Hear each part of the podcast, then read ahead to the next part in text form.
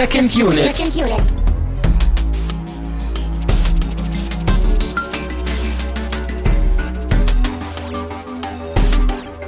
Herzlich willkommen zu einer neuen Ausgabe von Second Unit. Mein Name ist Christian Steiner und ich habe endlich wieder bei mir Tamino Mut.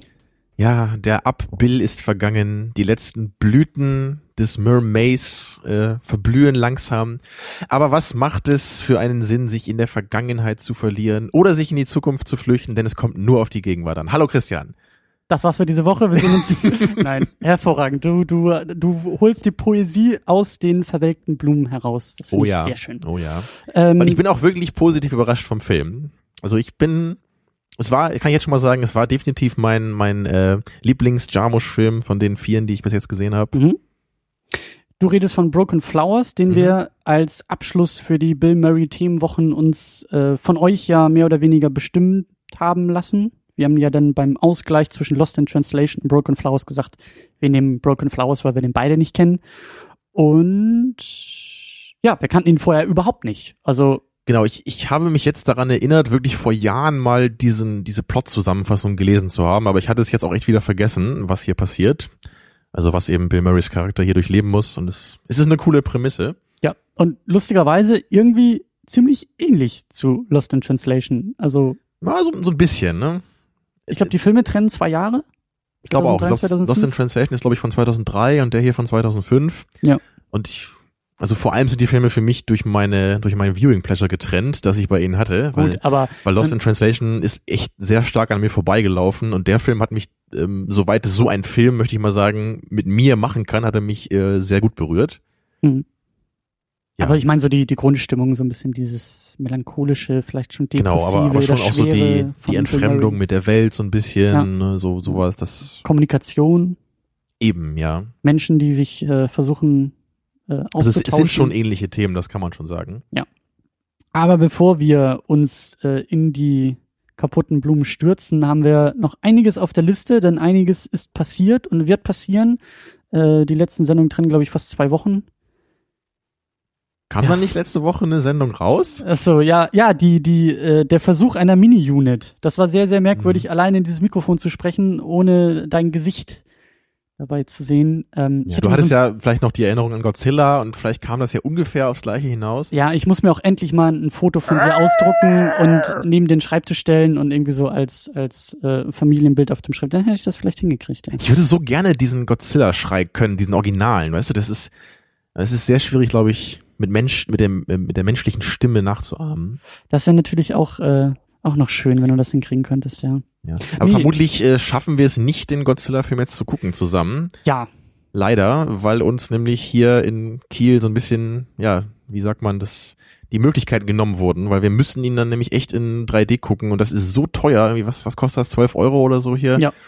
Und du hast den Film jetzt auch schon gesehen und ich muss echt sagen, also für 12 Euro für, für was auszugeben, was ich nicht sehen will, finde ich ein bisschen doof. Ja, also es sei denn, dass sich hier unser Multiplex-Kino noch dafür entscheidet, den Film in irgendeiner Form in 2D zu zeigen, müssen wir den Kinolauf zumindest auslassen. Vielleicht holen wir das irgendwie im Sommer oder im Herbst nochmal Ja, nach. also ich würde den Film wirklich schon gerne gucken. Ich, ich Ja. glaube jetzt auch nicht, dass der mich völlig vom Hocker hauen würde. Also ich denke schon, das, was du da gesagt hast, ich habe mir das auch angehört übrigens. Oh, ja, die oh. äh, Mini-Unit. Ich bin ein großer Second-Unit-Fan geworden jetzt. Deswegen, ähm, ich, ich glaube schon, dass das auch so ungefähr meine Meinung werden würde. Ja.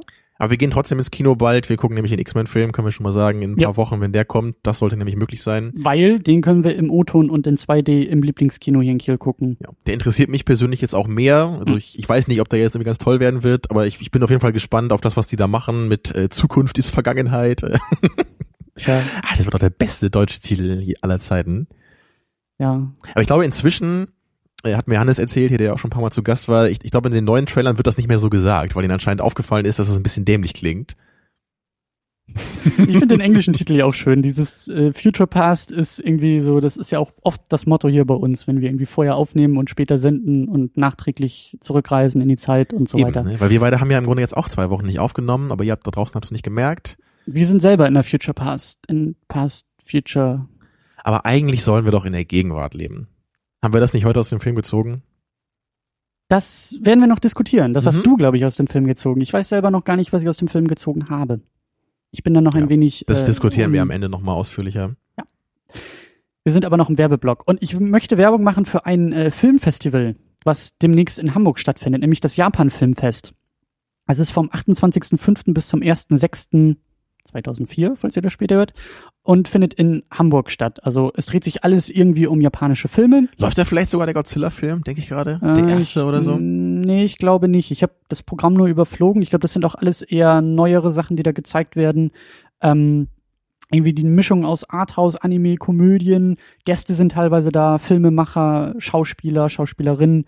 Und äh, wenn alles gut läuft und die Planung sieht so aus, bin ich auch für einen Tag da. Ich werde mir das Festival irgendwie auch geben. Äh, schnapp mir noch einen Kommiliton aus dem aus dem äh, Studium der der Filmwissenschaft und dann werden wir da mal ein wenig uns äh, Filme zu Gemüte führen und dann hoffentlich auch drüber reden und äh, das mal wieder als Special machen. Und wenn ihr das auch wollt, wenn ihr auch irgendwie da seid, wenn ihr hinfahren wollt, guckt euch das Ganze am besten an unter jffh.de, Japan Film Festival Hamburg.de. Äh, da gibt's Infos, da gibt's das Programm und wenn ihr eben da seid, sagt Bescheid. Vielleicht kann man da ja irgendwie, äh, weiß ich nicht, was trinkt man? Ein, ein, ein Sake oder Mhm. äh, Haben sowas. wir ja auch schon mal getrunken, vor langer, langer Zeit. Ja, wir hatten das mal in der Sendung, glaube ich. Waren wir, glaube ich, Obwohl wir beide da, glaube ich, äh, haben wir, glaube ich, Infernal Affairs geguckt. Das, Ja. war, glaube ich, ein chinesischer Film. Ne? Aber was ich sagen will, ich würde sogar mit euch nochmal ein Sake versuchen. Ich werde jedenfalls nicht da sein. Ich hätte es mir überlegt, wenn da der Godzilla-Film gezeigt worden wäre, dann hätte ich es mir vielleicht überlegt. Also sowas im Kino zu sehen, wäre schon was Besonderes. Mhm. Aber ich bin, glaube ich, eher so der Korea-Typ. Also bis jetzt habe ich so die, die koreanischen Filme haben bis jetzt, glaube ich, eher so meinen Nerv getroffen als die japanischen. Mhm. Deswegen, also wenn da mal so ein Korea-Festival ist, dann werde ich auch dabei mit dabei sein, zumindest mal einen Tag. Ich werde ja davon berichten und wer weiß, vielleicht, vielleicht ist es ja sonst für, für nächstes Jahr irgendwie noch was. So, jetzt haben wir eine sehr lange Liste vor uns und äh, ich habe den Auftrag bekommen, da sehr schnell durchzusprinten. Deswegen gebe ich mir jetzt Mühe. Here we go. Flatterspenden nämlich für die letzten 12 Wochen. Und zwar von Oliver Vogel, von C. van der Meiden und von Florian Primel zu Groundhog Day. Hat äh, Jacker auch zugespendet. Dann haben wir irgendeine Spende zu Moonrise Kingdom bekommen. Dann haben wir zu älteren Episoden von Lord Spielmeister zu Man of Steel und Star Wars. So, schneller, hier, schneller, schneller, Ja, schneller. oh, äh, ich muss Luft holen. Florian Primel dann nochmal zu Ghostbusters und The Room und zu Oh. uns. The Room. C. van der Meiden und Jonas 1337 zu der Mini-Unit zu Godzilla. C. van der Meiden, Racing Pit und Jacker zu Ghostbusters. Tinkengill zu uns. Äh, STR Bock M zu uns. Jacker zu Persepolis. Und vielen Dank nochmal an alle, die Abos äh, abgegeben haben, weil immer zum Monatswechsel automatisch gespendet wird. Vielen Dank. Ja, und an der Stelle nochmal ein Shoutout. The Room. ja. Du hast nur das Wichtigste gehört, ne? Ja. Du bist eingeschlafen zwischendurch. Was? The Room? Ja, bin ich dabei. So, jetzt haben wir uns das. Getränk verdient. Wir trinken ja, wir probieren ja immer was dazu. Äh, zu unseren Mhm. Diskussionen und zu den Filmen. Und wir haben, glaube ich, vergessen, uns irgendwie einen fadenscheinigen Grund zu überlegen, warum wir ausgerechnet dieses Getränk vor uns haben. Also ich finde, dieses Cover sieht aus, als hätte man das aus verschiedenen Blumenresten zusammengestellt. So bunt sieht es aus. Ja, nehme ich als Grund. Mhm. Zerschnittene, zerbrochene Blumen, die Farbe extrahiert und dann auf diese Dose geklebt. Wir trinken Lipton Iced Tea Brisk Dragon Fruit. Und so eine Dragon. Fruit ist bestimmt auch eine Blume. So eine Das denke ich So. auch, ja. Das wächst bestimmt irgendwo. Das ist, glaube ich, Eistee, ist. oder? Eistee mit Süßungsmittel. Ähm, ja. Ich denke auch, ich habe das einfach so im Supermarkt stehen sehen. Es sah so dämlich und bunt aus, dass ich dachte, hey, das nehme ich doch mal mit in diesem Podcast, den ich immer mache. Hey, das passt zu Christian. Nee, Christian, du bist doch ganz langweilig. Du bist doch so bodenständig, nerdig. Und bunt. Du bist nicht bunt. Manchmal Du bist schon. grau. Prost. Also gerade bist du grau. Ich bin ja auch inkognito. Mhm. Ist das eigentlich, ich finde das komisch, Eistee aus der Dose zu trinken. Findest du? Irgendwie schon. Macht Also man ich, äh, ich kenne das eigentlich so. Früher im Urlaub, da, da kenne ich das noch so als Lipton Eistee, irgendwie, da habe ich das kennengelernt, so bei so Beachvolleyball-Turnieren. Da Hm. gab's dann immer so Dosen davon, das wurde da immer gespendet. Ich kenne das nur aus den äh, 10 Liter Tetrapack Verpackungen. So kenne ich Eistee. Das schmeckt jedenfalls äußerst ungewöhnlich. Mm, Hm. aber irgendwie interessant. Es Auch erinnert nicht- fast an Erdbeer irgendwie. Ich wollte nämlich gerade fragen, was ist diese Drachenfrucht? Also ich glaube, das muss dieser komische Geschmack sein, der mich entfernt an Erdbeer erinnert. Mhm. Man kann ja auch nicht in die Zutatenliste reingucken, weil da steht ja eh nur Unsinn drauf. Ähm, Wasser, Zucker, Säurungsmittel, äh, irgendwelche Extrakte, Also ich mag's, Holunderbeeren. ich find's gut. Es kommt nicht an den Film ran, würde ich sagen. Aber es versprüht eine ähnliche blumige Stimmung. eine ähnliche Depression, eine ähnliche Schwere, eine ähnliche hm, Ja, der Film ist ja weder richtig depressiv noch richtig blumig. Er hat irgendwie beides so, finde ich. Ne? Er bewegt jetzt ein sich so hin und her Bouquet. im Abgang. Ja, ich weiß nicht, was Bouquet ist, aber ich finde das Wort schön. Ja, dann kommen wir doch mal hier zum Film, würde ich sagen. Du hast wieder die ehrenvolle Aufgabe, kurz zusammenzufassen, was wir gesehen haben. Broken Flowers ist ein relativ simpler Film mit einem einfach gestrickten Plot, der hauptsächlich auf dieser Prämisse eigentlich beruht. Ja. Und zwar unser Hauptcharakter namens, das habe ich mir aufgeschrieben, Don Johnston mit T. Ganz wichtig. Genau, der bekommt nämlich einen rosafarbenen Brief von an äh, einer ehemaligen Freundin anscheinend, wo, äh, mit der er vor ungefähr 20 Jahren was gehabt haben muss. Denn in diesem Brief steht, dass er einen Sohn hat, von dem er nichts wusste. Und dieser Sohn ist jetzt irgendwie 19 oder so, glaube ich. Und Ja. er hat sich jetzt auf den Weg gemacht, seinen Vater kennenzulernen. Ja, und äh, diese Nachricht erschüttert unseren Don erstmal so ein bisschen. Er weiß nicht so richtig, was er davon halten soll. Er geht dann auch so durch verschiedene Phasen durch. Erst will er das einfach ignorieren und weiterleben. Aber auch durch seinen äh, Nachbarn Winston äh, bekommt er dann schließlich äh, die Idee, einfach mal alle äh, dieser ehemaligen Liebschaften aufzusuchen. Das sind dann so fünf, die in Frage kommen, von denen vier noch leben. Ja. Und er macht sich dann durch ganz Amerika auf den Weg, um einfach mal all, bei all diesen Frauen äh, vorbeizuschauen und zu schauen, hey, ne, kann dieser Brief vielleicht von dieser Dame gekommen sein? Und das ist dann auch der Großteil des Films, dass wir sehen, wie sich Don eben auf den Weg macht und dabei eben allerhand merkwürdige Begegnungen hat und vor allem auch sieht, wie verschieden sich diese einzelnen Frauen entwickelt haben. Ja. Und ja, das, das läuft dann am Ende jetzt äh, Spoiler-Territorium äh, darauf hinaus, dass er eigentlich gar nicht so genau weiß, was denn jetzt so am Ende rausgekommen ist, weil, weil seine, seine jetzige Freundin Sherry, die ihn äh, zu Beginn des Films verlassen hat, äh, könnte möglicherweise auch dafür verantwortlich gewesen sein, diesen Brief geschickt zu haben, so als eine Art, naja, äh, um ihn sozusagen auszutricksen, o- sich mit seiner Vergangenheit endlich mal zu befassen, die aus der Welt zu schaffen. Ja. Das wäre eben die eine Möglichkeit, aber es könnte natürlich auch sein, dass wirklich eine dieser vier Frauen, dass es wirklich so war, dass sie äh, diesen Sohn eben äh, hatte von ihm und der sich auf den Weg gemacht hat. Das, das, das lässt der Film eben offen und das finde ich eben auch sehr schön. Kann auch dabei. sein, dass Winston, sein Nachbar, das gewesen ist. Oder dass der zumindest mit drin steckte mit Sherry. Das wäre auch eine Möglichkeit, dass die beiden sich so Ja. abgesprochen haben, weil der Winston ihm doch schon sehr energisch auf die Sprünge hilft, diese ganzen Adressen recherchiert von den Frauen Ja. und ihn richtig dazu animiert, doch sich jetzt auf diesen Trip zu begeben. Ja, aber da ist, da ist, wie gesagt, da ist die Interpretation ähm, hier sehr offen. Etwas, was mir normalerweise nicht so gefällt bei Filmen, aber hier macht es absolut Sinn, finde ich. Aber da greifen wir jetzt auch schon ein bisschen vor. Mhm. Vielleicht sollten wir erstmal mit Jim Jarmusch anfangen, den wir ja auch schon mal hier besprochen haben, mit Ghost Dog. Ja, das war, glaube ich, sogar eine DVD-Einsendung damals. Richtig, da haben wir, glaube ich, äh, auch noch Tee zu bekommen. Ja. Und das kleine, äh, äh, dieses Buch mit Ghost Dogs Prinzipien war da auch dabei. Sehr schön damals. Sehr schönes Paket. Und äh, Jim Jarmusch hat in diesem Fall auch ähm, das Drehbuch geschrieben und Regie geführt jetzt bei Was er, glaube ich, immer tut, oder? Ich glaube, er ist immer äh, Writer, Director. Das weiß ich jetzt gar nicht so genau. Die Wikipedia-Tabelle ist auf jeden Fall eine Empfehlung mit äh, Producer und irgendwie, glaube ich, bei der Musik noch und Editor und, Ja, und also er ist sehr intensiv in seinen Filmen immer beteiligt. Ja. Ich glaube, er hat wirklich immer auch seine Filme selber geschrieben. Ja, das da macht bin ich mir jetzt Sinn. nicht hundertprozentig sicher, aber ich glaube schon. Ja. Du kennst aber wirklich jetzt nur diese beiden von ihm, ne? Richtig. Ja, also ich habe schon vier gesehen. Eben Ghost Dog, Broken Flowers äh, und vorher, vor langer Zeit schon mal Dead Man, der mir damals nicht sonderlich gut gefallen hat. Den würde ich aber wirklich gerne nochmal gucken. Ich weiß, das habe ich damals auch schon gesagt bei Ghost Dog. ähm, naja, ist halt wirklich so ein, so ein Film, der steht jetzt eher unten auf meiner Watchlist, den halt nochmal zu gucken. Weil das, der ist wirklich sehr, sehr ruhig. Also der ist noch ruhiger und langsamer als wie die, die Filme, die wir jetzt gesehen haben von Mhm. ihm. Und halt echt so ein, so ein Revisionist, Anti-Western. Mhm. Also mit, mit Johnny Depp in der Hauptrolle, der sich eigentlich nur durch das äh, graue Land schleppt. Mhm. Also sehr, sehr anti-westernhaft. Und das war damals irgendwie was, was sehr stark an mir vorbeigelaufen ist. Aber jetzt inzwischen, wo ich schon mehr Western gesehen habe, wäre das eigentlich schon nochmal was, was mich interessiert und den jetzt nochmal so mit dieser etwas ähm, reiferen Perspektive zu schauen, indem ich eben mehr Western gesehen habe und vielleicht auch mehr verstehe, was so dieser Kontrast ist, den der Film aufmacht. Naja, würde ich nochmal machen. Und dann habe ich eben Down by Law nochmal geschaut, der auch ein sehr kleiner Film ist, auch so sehr, sehr Jarmusch-typisch. Ich glaube, der ist sogar noch aus den 80ern, wenn ich mich jetzt nicht irre.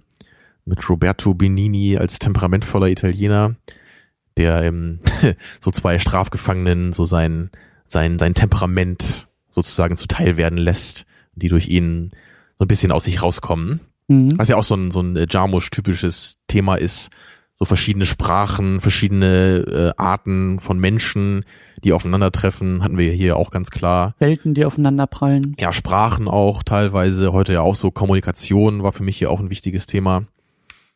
Ähm, deswegen würde ich schon sagen, also Jarmusch er interessiert mich. Ich habe auf jeden Fall Bock, immer mal wieder so einen Film zu gucken. Das ist für mich wirklich sowas, so alle zwei Jahre mache ich das gerne mal.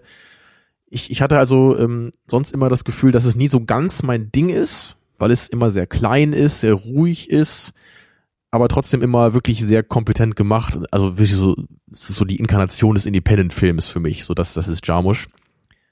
Aber wirklich so heute mit Broken Flowers, da war ich wirklich beeindruckt, weil der auf jeden Fall noch, noch mehr so meinen Nerv getroffen hat, als das vorher der Fall war.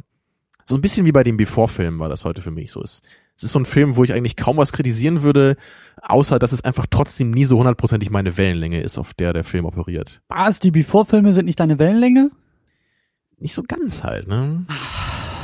Das habe ich doch damals auch gesagt. Ich, wie gesagt, das ist kein ja, das habe ich wahrscheinlich, offense, das habe ich ne? wahrscheinlich überhört. Aber über die Filme wollen wir gar nicht reden. Äh, ich weiß aber, was du meinst. Und vielleicht bin ich sogar noch ein bisschen mehr in diesem Lager verortet. Ja, aber du, du weißt ja normalerweise, wie ich filmisch so ticke, ne? Und ich, ich brauche halt meistens eher so das Extrovertierte, das Groteske, das Intensive. Mhm. Und das, das macht Jarmusch eben überhaupt nicht. Er macht eben das Ruhige, das Emotionale, das Langsame, so. Und das, das finde ich eben mal auch sehr schön, ist aber wirklich nicht was, was ich mir oft angucken möchte. Mhm.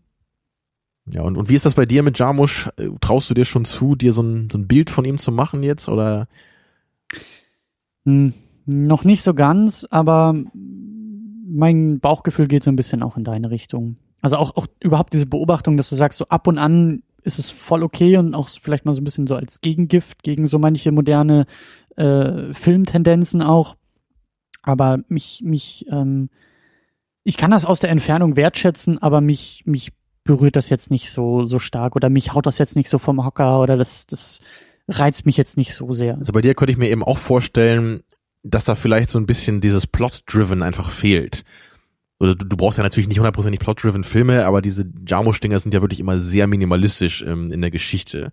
Ja, jetzt bei Broken Flowers kann ich auf jeden Fall sagen, dass der Film, ich, ich würde ihn gern noch mal so in, weiß ich nicht, so in 30 Jahren oder so nochmal gerne gucken. Also das haben das haben wir bei dem Before-Film auch gesagt, so zumindest bei den letzten beiden. Ne? Ja, also mir mir fehlt, glaube ich, die Lebenserfahrung der Hauptfigur und ich kann mir vorstellen, dass, dass das ein riesengroßer Anreiz ist, dass, dass so dieses sich wiederfinden in der Figur von Bill Murray in einem, in einem Don Johnston, sich wiederfinden in dieser Lebenssituation, vielleicht auch dieses, diese Prämisse als was wäre, wenn Spiel im Leben selber dann durchzuspielen.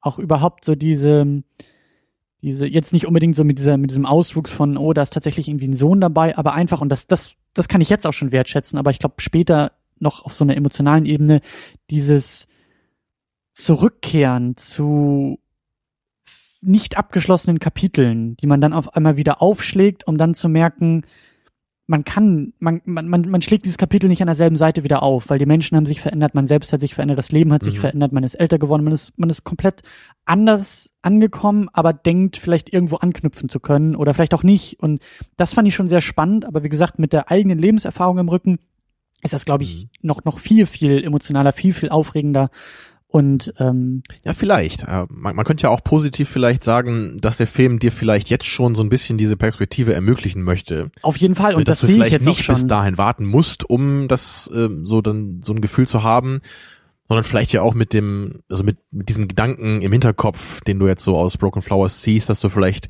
so dein jetziges Leben eben auch schon ein bisschen geschickter vielleicht leben kannst. Mhm um dass du eben dann leicht darüber nachdenkst, hey, vielleicht sollte ich mir nicht gewisse Chancen entgehen lassen, vielleicht sollte ich überhaupt nicht erst anfangen, irgendwie meine, meine Vergangenheit so von mir wegzuschieben, sondern mich wirklich mit der auseinanderzusetzen, um, um sie dann ruhen lassen zu können, weil so sehe ich den Film hauptsächlich in der Message. Und das ist eigentlich das Allerschönste an dem Film und da wollen wir auch gleich noch hin. Der Film regt zum Nachdenken an. Der Film Ja, regt Fall. auch für solche Diskussionen hier an und und äh, dafür allein dafür bin ich Jarmusch dankbar. Also das ist schon das ist schon das ist schon gut, das ist schon großartig und wie gesagt, da wollen wir auch hin. Wir wollen aber erstmal noch ganz kurz erwähnen, dass eben der erwähnte und großartige Bill Murray dabei ist als Don Johnston, die Hauptfigur. Über den werden wir uns auch noch sehr weit auslassen. Wir müssen ja den Mermaid so ein bisschen abschließen. Genau. Also sein Charaktername ist ja, glaube ich, an diesen Schauspieler ähm, angelehnt, der Don Johnson heißt und äh, da, wie war das bei, bei Miami Vice damals die Hauptrolle gespielt hatte? Ja. Ja, und da gab es anscheinend auch einige Anspielungen auf Miami Vice, die sind uns jetzt aber nicht aufgefallen. Also mir zumindest nicht, weil ich auch von Miami Vice habe ich nur mal diesen furchtbaren Film mit Colin Farrell gesehen und äh, die Serie leider nie. Aber ich glaube auch, dass dieser Don Johnson, also der, der Schauspieler, ja auch irgendwie so ein Ladies Man war und auch sehr turbulente Ehen irgendwie geführt hat. War das ja glaub wie ich, so, viermal verheiratet oder so? nee, oder? fünf mit vier verschiedenen Genau, Frauen. fünfmal verheiratet, ja. Das ist schon beachtlich. Und darauf scheint der Film ja auch sehr stark anzuspielen. Also das ist ja auch im Film, dass er ganz oft, wenn er sich vorstellt, darauf betont, also alle fangen an irgendwie zu grinsen und zu lachen bei seinem Namen und er sagt ja, aber mit T geschrieben, also ein bisschen was anderes. Na, bei dem Don denkt man ja eben auch an diesen Don Juan, an diesen klassischen Ladies Man. Ja. Ja. Darauf spielt der Film sehr stark an. Ähm, was ich schön finde, und da kommen wir gleich auch noch zu, äh, ohne das jetzt so direkt zu zeigen, aber das erstmal nur am Rande. Dann haben wir auch äh, die Julie Delpy aus dem Before-Film, spielt hier Sherry, die Freundin, die Ja. ihn am Anfang verlässt. Die ist nur in einer Szene ganz kurz dabei. Ich dachte auch immer, sie kommt am Ende vielleicht nochmal wieder und ob man sieht irgendwie, hey, finden die jetzt wieder zusammen oder wird Ja. das, weil ich hatte relativ schnell dann schon vermutet, so dass sie vielleicht äh, da was mit zu, tun- mit zu tun hatte mit dem Brief. Und dann dachte ich, hey, am Ende kommt sie vielleicht wieder und das wird so aufgeklärt. Aber Mhm. das wurde dann doch alles äh, im Wagen gelassen. Dann haben wir eben diese erwähnten vier ähm, alten Liebschaften. Wir haben Sharon Stone als Laura. Wir haben Frances Mhm. Conroy als Dora. Wir haben Jessica Lang als Carmen. Tilda Swinton als Penny. Und ganz zum Schluss haben wir noch Mark Webber, der nur als The Kid in den Credits auftaucht, der vielleicht möglicherweise sein Sohn sein könnte, aber auch das erfahren wir ja nicht konkret von dem Film. Und diese vier Frauen ja, zumindest davor. denkt das Don kurz, als er ihn da so trifft und am Flughafen sieht. Ähm, Ja, und wir sehen ja einmal sogar ganz am Ende noch äh, Bill Murrays wirklichen Sohn. Äh, wie hieß der nochmal? Homer Murray, ne? Homer, ja. Ja, den Namen konntest du dir merken. Homer kann ich mir merken. Genau, der, die sieht man auch nur in einem äh, Shot, glaube ich sogar nur. Er schaut da aus dem Auto raus äh, und schaut so ja etwas äh, verstört oder interessiert auf ähm, Don. Mhm.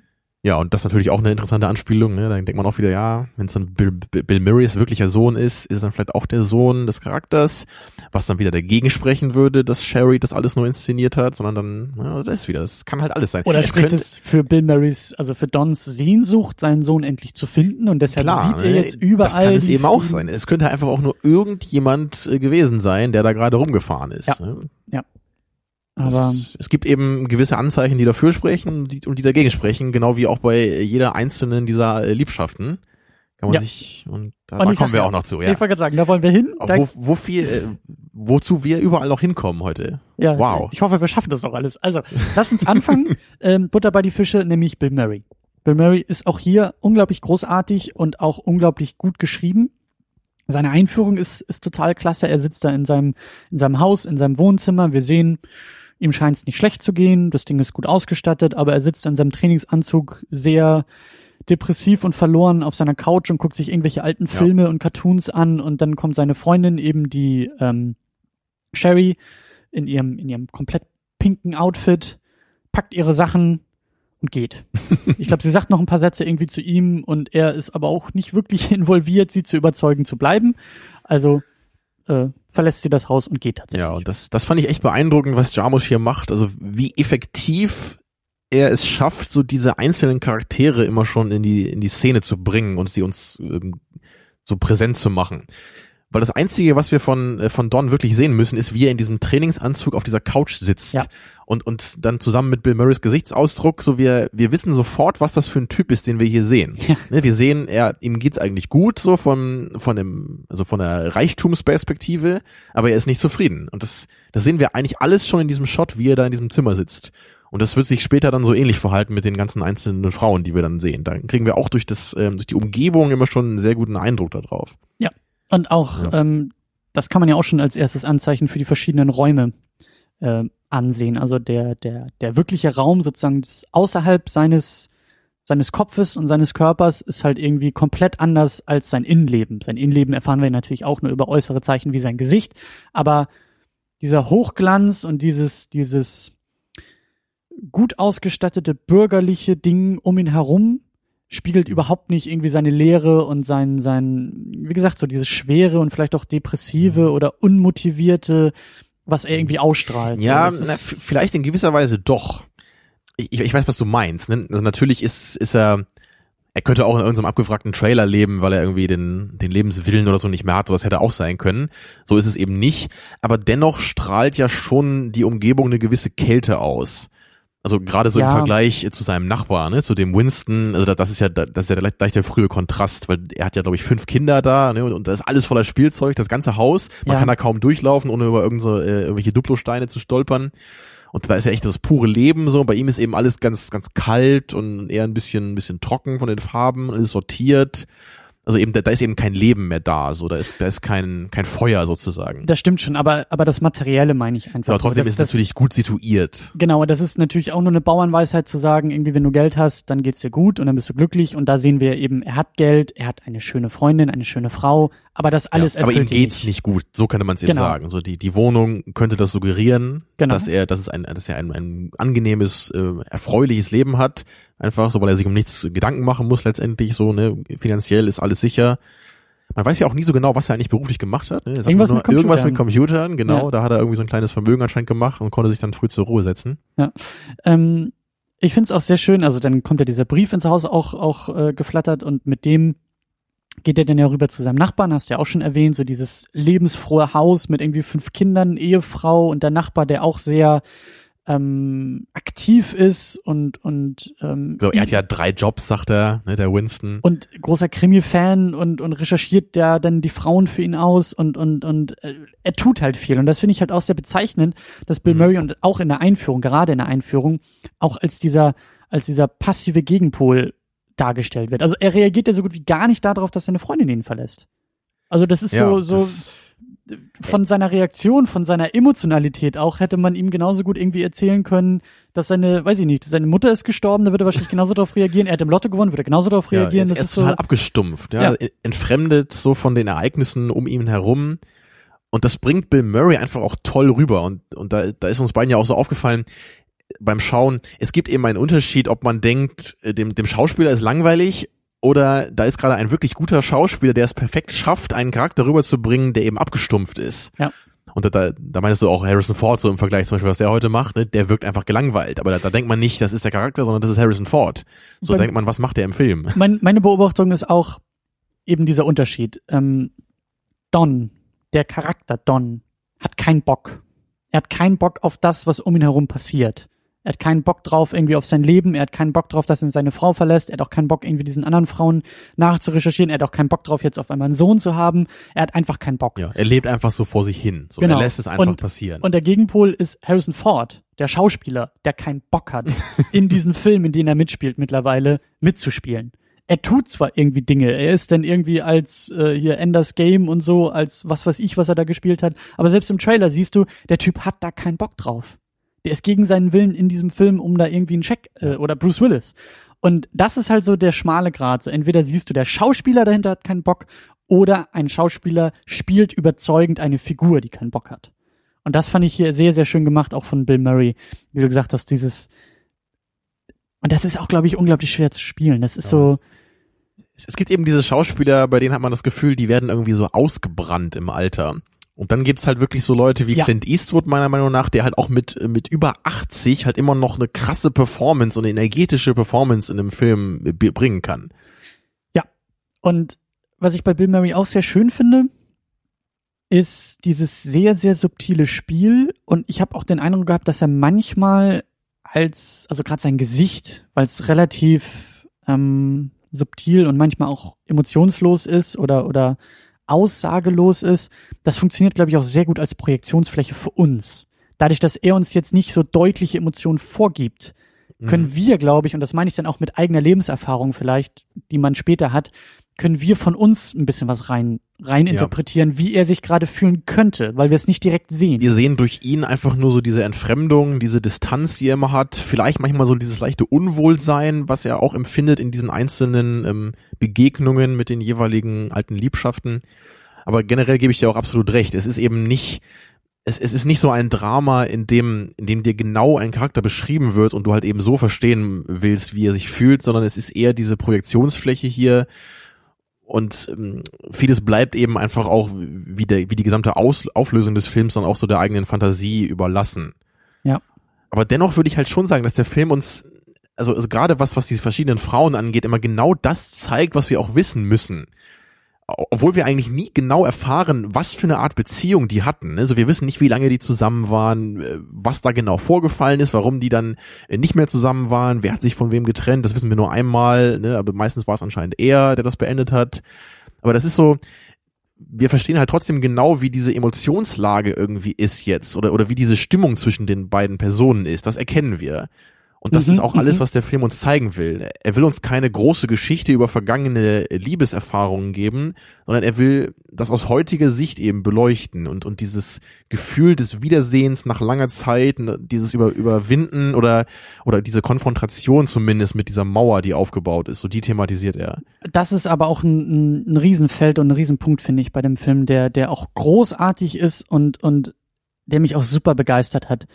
Ähm, diese einzelnen Momente, wie er die Adressen rausfindet, wie er zu diesen Frauen wieder hinfährt, um dann mit denen zu sprechen und irgendwie Informationen rauszufischen, ob die möglicherweise jetzt die Mutter sein könnte oder nicht. Und das ist halt so komplex. Und mir fällt es jetzt noch schwer, irgendwie in Worte zu fassen, ja, was mich so die, begeistert. Die müssen wir jetzt auch alle viermal durchgehen, würde ich sagen. Ähm, ich finde aber erstmal auf, auf, auf der ersten Ebene, ich will ich will es erstmal so ein bisschen versuchen äh, anzupacken, weil ich finde es mhm. zum einen wie du gesagt hast, da steckt so viel drin, ohne dass da irgendwas ausgesprochen wird, weil wir wissen nicht, wie die sich getrennt haben. Wir wissen auch gar nicht, mit welcher Erwartung er dahin fährt. Das ist ja auch das Tolle daran. Er weiß ja irgendwo, was vorgefallen ist als Charakter. Don hat ja erlebt, hat die Trennung erlebt, hat die Liebschaften mhm. erlebt. Wir nicht. Wir fahren da mit ihm hin. uns fehlt auch in seinem Spiel irgendwie, äh, ist da jetzt Vorfreude dabei, weil er irgendwie vielleicht doch noch in sie verliebt ist oder ist da irgendwie Reue dabei, weil er irgendwie sie, sie ihr Herz gebrochen hat. Das wissen das, wir das alles sehen wir nicht. Wir sehen immer nur diese, okay, ihm ist mulmig zumute, aber das kann so viele Gründe haben in, ja, dem, in dem einzelnen ist Fall. Ist ihm auch nur mulmig zumute, weil er weil er jetzt auf einmal einen Sohn hat und das ganze Ding ihn mulmig stimmt. Oder ist es die einzelne, oder ist es die konkrete Frau, die da vor ihm steht? Ja.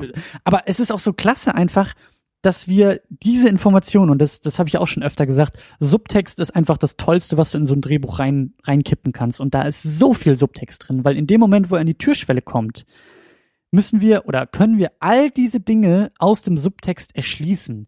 Wir sehen das Hin und Her der beiden Figuren, wie die aufeinander reagieren und wir erschließen uns so, so viel und deswegen regt der Film ja so stark zum Nachdenken an, weil er uns nicht so viel zeigt und wir uns eine Menge irgendwie, wir müssen eine Menge rausziehen.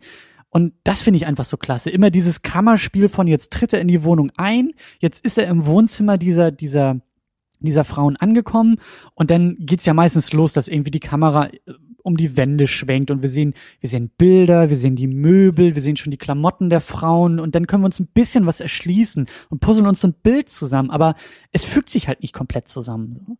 Und das finde ich einfach so mhm. geil gemacht. Das ist, das ist, und damit können wir anfangen. Wir, er klingelt am ersten Haus und wir sehen schon, da steht irgendwie eine Menge Zeug im Garten. Das scheint ein relativ einfaches Haus zu sein.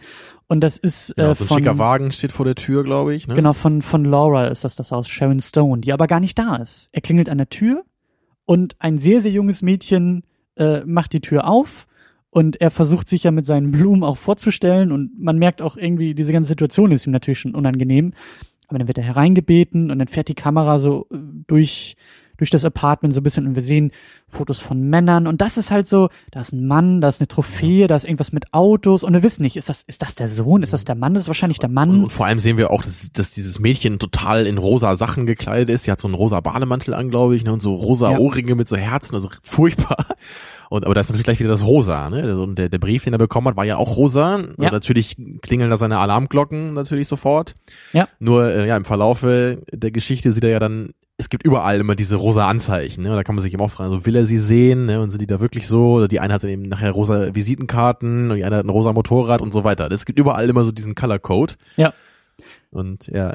Dann äh, tritt auf einmal die, wie wir nachher erfahren, Lolita heißt die, glaube ich, ne? Genau, die Tochter, ja. Die Tochter ist auf einmal nackt, tritt nackt wieder ins Wohnzimmer und das ist auch klasse gespielt von Bill Murray, ja, er, er guckt erstmal so völlig verdattert, sagt natürlich auch nichts, wie, wie immer hier in diesem Film. Und dann verlässt die Lolita, ich glaube, sie telefoniert irgendwie gerade dabei, ne? Verlässt den Raum wieder und Ja. er sitzt, glaube ich, dann noch so fünf Sekunden da und dann springt er auf und verlässt einfach den Raum. ja. Ja, genau das. ja, weil er denkt so, oh Gott, wo bin ich denn hier reingeraten? Ne? Genau das. Und, und dann trifft er eben auf, ähm, auf Laura. Und genau fährt das meine ich so. Das, das, das erste Aufeinandertreffen ist einfach so großartig, weil du merkst schon in dem Spiel, sie ist jetzt nicht so, also sie ist relativ gut auf ihn zu sprechen. Sie ist auch so ein bisschen, ein bisschen verspielt drauf mit ihm. Also da scheint es zumindest irgendwie ein relativ Ja. gutes Verhältnis Also, also. Laura ist für mich auch die, äh, die ihm sehr stark ähnelt, glaube ich, oder seinem früheren Selbst. Also ich glaube, als die früher zusammen waren, waren die ziemlich genau auf einer Wellenlänge. Ne? Die sind beide so so locker und und sie ist ihm ja auch überhaupt nicht böse oder so, ne, dass er Ja. sie damals verlassen hat. Also am Ende sind sie ja sogar wieder im Bett da, ne? So wacht er dann am nächsten Morgen auf. Ja. Das heißt, sie ist halt wirklich so eine so eine ganz ganz lockere Frau irgendwie, ne? Oder sie ist, sie ist so eine so eine Abenteurerin. So anscheinend möglicherweise, wenn das ihr Mann war, ne, der halt Rennfahrer war, das ist ja auch was Außergewöhnliches, ne? Und also auch wie sie mit ihrer Tochter umgeht. Also ihre ihre Tochter, die hat ja gar keine ordnende Hand da in dem Haus. Die, die ist ja völlig zügellos letztendlich. Und also, also man, man merkt da, glaube ich, auch einfach, da, da fehlt so diese Vaterfigur wahrscheinlich, ne? Oder da, da fehlt irgendwie das, das ordnende Element in dem Haus. Und, und wahrscheinlich war, war Don eben früher auch genau so ein Typ. Er war so, so, er lebte nur im Jetzt wahrscheinlich, ne? nicht, nicht für die Zukunft, hat einfach alles geschehen lassen und deswegen waren die wahrscheinlich damals ganz gut füreinander bestimmt. Und das ist auch der nächste Punkt, der dieses, der diese Szenen und diese Aufeinandertreffen so toll macht, weil man fängt dann an, über ihn auch nachzudenken und zu fragen, wie war er und wie waren die beiden damals und warum sind sie zusammengekommen und vielleicht auch wann sind sie zusammengekommen. Ich meine, Don, der wird wahrscheinlich auch in seinen 50ern sein. Ja. Rente mal, war, ne? glaube ich, irgendwie das Stichwort, vielleicht auch schon ein bisschen ja. älter. Ja, man weiß ja nicht, was er eben für einen Job hatte. Ne? Also er kann sich auch zur Ruhe gesetzt haben, einfach weil er so viel Geld hat schon. Ne? Ja, und aber das Tolle ist eben auch, du weißt ja auch nicht, wann sind die zusammengekommen. War das eine Jugendliebe? War das irgendwie auf der auf der Highschool im College? Oder war das was Ja. Ernstes, was später Wir, wir kam? wissen eben nur, dass sie vor 20 Jahren mal zusammen waren, aber wir wissen nicht, war das schon ganz lange vorher, ging das danach noch weiter, ne? Und so das. Ja. Und das Ja. ist, ist, und auch wie lang waren die zusammen und, und was ist da überhaupt passiert und warum haben sie sich getrennt? Und das ist halt einfach so großartig, dass da, dass da alle, alle Möglichkeiten irgendwie offen sind und wir uns genau diese Fragen erschließen in dem Hin und Her der beiden. Und wir, wir puzzeln uns eben über den Charakter der jeweiligen Frau ein bisschen was über die Persönlichkeit von Don Ja. eben zusammen. Und das Ja. ist für mich auch ein sehr eleganter Weg, einen Charakter so zu zeigen. Ich glaube aber, das ist unglaublich schwer. Das ist gar nicht, das sieht elegant aus und das sieht spannend und naheliegend und intuitiv vielleicht auch aus.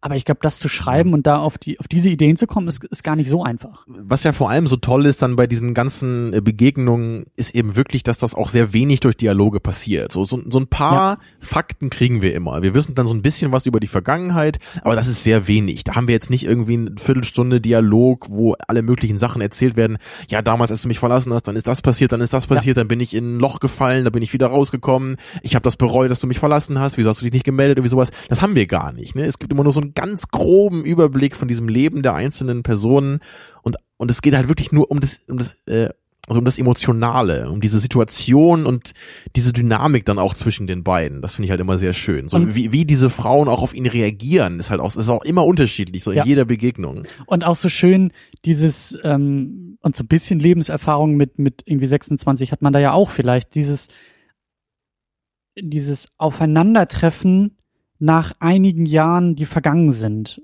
Und vielleicht war da in der Vergangenheit auch irgendwas zwischen, zwischeneinander, zwischen dir und der Person, mit der du irgendwie dich wieder triffst.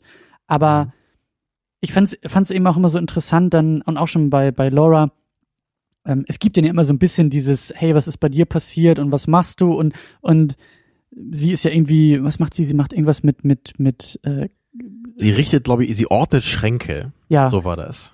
total das- merkwürdig, ja. total freaky eigentlich, aber wahrscheinlich das für scheint, so, für so reiche Leute, die dann so einen riesigen Kleiderschrank haben, ne, so einen begehbaren wahrscheinlich. den das scheint ihn aber, glaube ich, dann. gar nicht so sehr zu überraschen.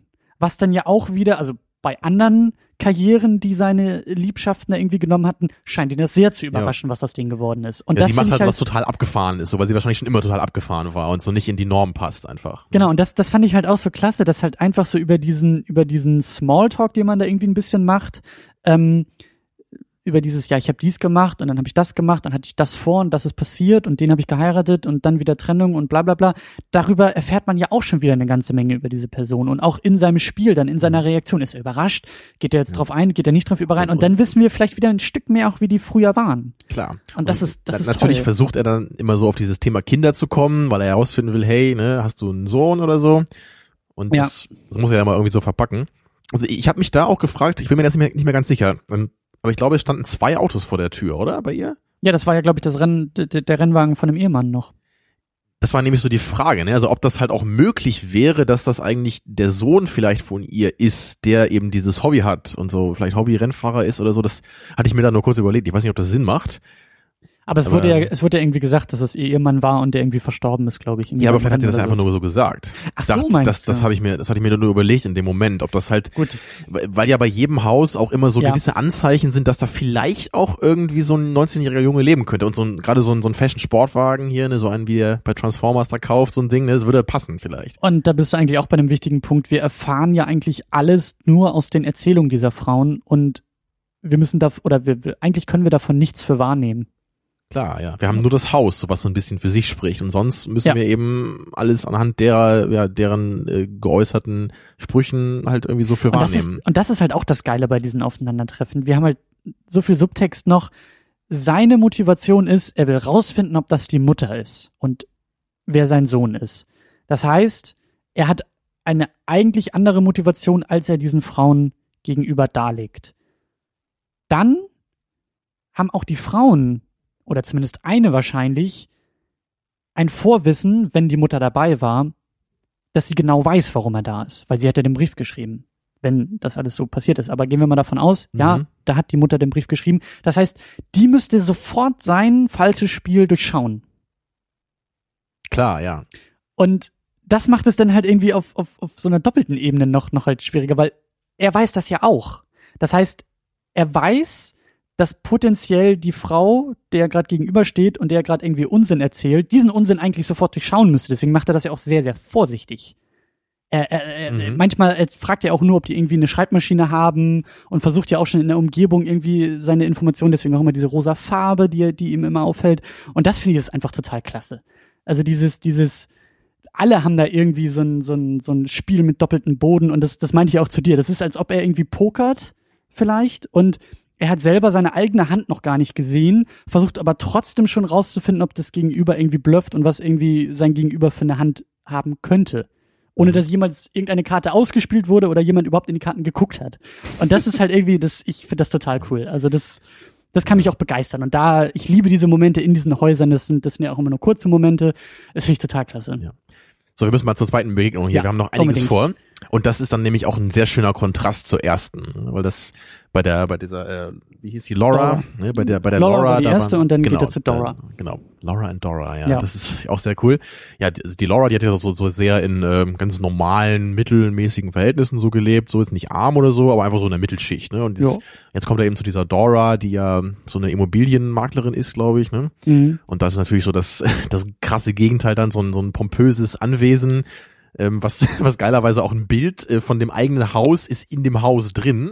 Und auch dieses schick. Bild von den Blumen, wo davor so ähnliche Blumen stehen. Ja, also ganz, ganz furchtbar, äh, auch spießig. Auch, genau, genau, ganz spießig eingerichtet, sehr, sehr kalt, überhaupt nicht lebendig das Haus. Ja. Und, und genauso ist diese Dora ja eben auch. Und das, das, also, dass man sich dann vorstellt, dass er sowohl mit ihr was hatte, als auch mit der Laura vorher, da, da beginnt man jetzt sich zu fragen, okay, das ist also anscheinend auch eine Seite von ihm gewesen. Ne? Und, ja. und wie war die wohl früher? Also waren die früher auch schon so ein bisschen so, ne? also vermutlich, vermutlich war sie immer eher so diese ruhigere, die, ähm, ja, die, die wahrscheinlich so einfach dieses Element von ihm dann angesprochen hat. So, so, so erkläre ich mir das dann, ne? dass er eben das in ihr gesehen hat, so eine so, so ein Pol ja. der Ruhe vielleicht, so ein das ist das genaue Gegenteil von Laura eben, nicht nicht dieser dieses extrovertierte vielleicht, dieses abgefahrene, sondern eher dieses vielleicht auch ein bisschen Sicherheit gebende, so dass das vielleicht auch jemand wäre, der vielleicht potenziell für eine längerfristige Beziehung so in Frage gekommen wäre. Also so stelle ich mir das dann vor. Ja.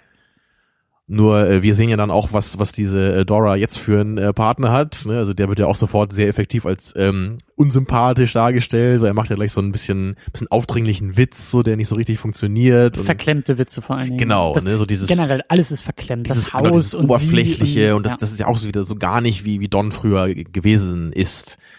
Ne, vermutlich gewesen ist. Denken wir uns mal, ne? wenn Ja. er wirklich so der, der lebendige, reißerische Typ wahrscheinlich war, aber Ja. sich diese Frau jetzt dann, nachdem das wahrscheinlich mit Don nicht funktioniert hat, eben, also dass sie an so einen Typen geraten ist, kann man sich ja auch überlegen, so was hat das vielleicht mit ihr gemacht? Dann hat sie gesehen, okay, diese ganz sprunghaften Typen, die verlassen mich vielleicht einfach am nächsten Tag. Deswegen suche ich mir jetzt so einen, so einen relativ spießigen Typen, aber bei dem weiß ich, okay, der bleibt bei mir wahrscheinlich. Ne? Ja, sehr gut vorstellbar, dass er ihr das Herz gebrochen hat.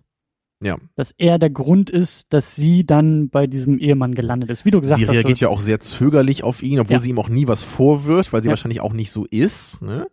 Ja.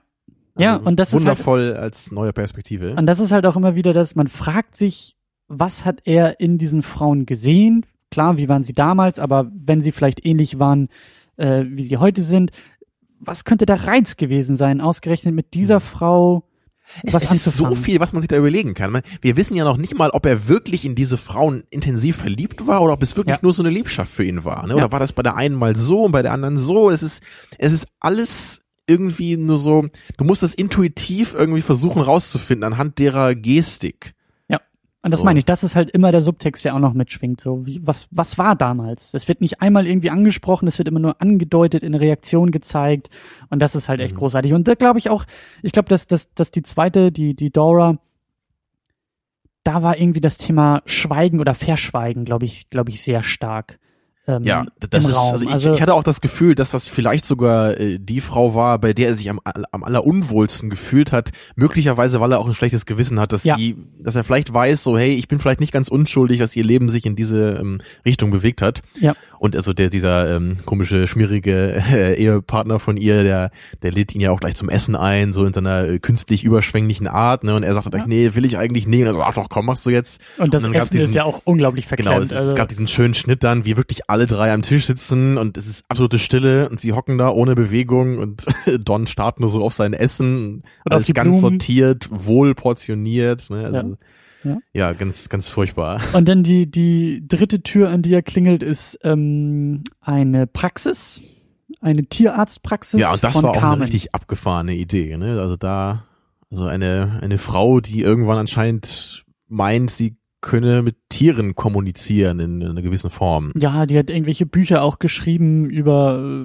äh, Identität von Tieren und, und, und so ein bisschen esoterische angehaucht. Du hattest vorher die Vermutung, dass es eigentlich Tilda Swinton wäre, die so eine esoterische Person spielen soll, aber das war ein bisschen anders dann. Ja, Tilda Aber- Swinton könnte wahrscheinlich, hätte wahrscheinlich jede dieser Frauen toll spielen können, weil die halt auch so eine krasse Range hat. Ja. Ähm, Ja, aber, Aber- also das, wohingegen, also die, die Laura, die erste, die war ja eher so diese exzentrische, energische Persönlichkeit, dann die, die Dora eben eher so die introvertierte, vielleicht etwas verletzlichere. Und jetzt sind wir eben bei der, oh Gott, wie, wie hieß die nochmal hier? Carmen. Carmen, genau, die, die ist jetzt eher so diese esoterische gewesen. Und das Interessante ist ja, dass sie, dass sie das früher anscheinend nicht war. Ja. Sondern da sagt er ja, hey, du wolltest doch früher immer Anwältin werden, so, aber daraus wurde irgendwie nix. Und da gab es dann anscheinend so den Moment, wo sie, wo sie erkannt hat, nee, das mache ich nicht, so, ich habe doch nochmal gemerkt, ich kann mit Tieren kommunizieren und das ist jetzt meine, meine neue Berufung. Sie sagt ja selber, dass sie gemerkt hat, dass sie so ein, so ein Workaholic-Life auf einmal hatte und das dann irgendwann sie nicht mehr zufrieden gemacht hat und dann ist irgendwie, glaube ich, da ihr Hund gestorben und dann hatte sie ja irgendwie diese Fähigkeit äh, entdeckt. Und das, unabhängig davon, ob das jetzt alles Quatsch ist und zu esoterisch und so, aber ich, ich da fand ich das eben so interessant, dass wir auch im Dialog dann diese, diesen deutlichen Hinweis bekommen von, okay, da kann man wohl gar keine Rückschlüsse auf das vorherige Leben irgendwie schließen. Da gab es wohl diesen Bruch nach ihm, durch ihn vielleicht, aber zumindest nach ihm, der ihn sehr stark überrascht. Ja, absolut, so habe ich das auch gesehen. So, es- ich kann mir ganz klar vorstellen, früher war sie so diese zielstrebige Person, die, die er vielleicht reizvoll fand, weil er nicht so war, ne, weil er eben immer nur in der, im Jetzt gelebt hat, so alles mitgenommen hat, was er kriegen kann an Frauen. Ja. Aber sie eben, sie hatte so eine Karriere, ne, sie war wahrscheinlich energisch, sie wusste, was sie wollte. Ja. Und nur, nur hat er das jetzt wahrscheinlich auch erwartet, als er sie b- besucht hat, so wie die anderen beiden wahrscheinlich auch relativ genauso gewesen sind, wie er sich hätte vorstellen können. Aber bei ihr ist es eben ganz anders gekommen. Und so ist das Leben nun mal. Ne? Wenn du 20 Jahre jemanden nicht mehr siehst, kann es einfach sein, dass du den gar nicht mehr wiedererkennst. Ja, und genau das meine ich. Und das kennt man ja vielleicht auch so, oder das kenne ich halt so ein bisschen. Ich meine, das sind jetzt keine 20 Jahre, aber ich bin halt auch schon länger aus der Schule und wenn man dann manchmal mit Leuten aus der Schule wieder irgendwie in Kontakt tritt, dann merke ich das eben jetzt auch schon, wo manchmal Lebensentwürfe jetzt schon so in andere Richtungen gehen, die man noch nie erwartet hätte, obwohl das noch gar nicht viele Jahre Ja. äh, sind. Aber genau das, das fand ich halt auch so faszinierend und auch fand ich sehr, sehr schön. da ging es dann ja auch langsam los mit dem, mit dem Widerstand.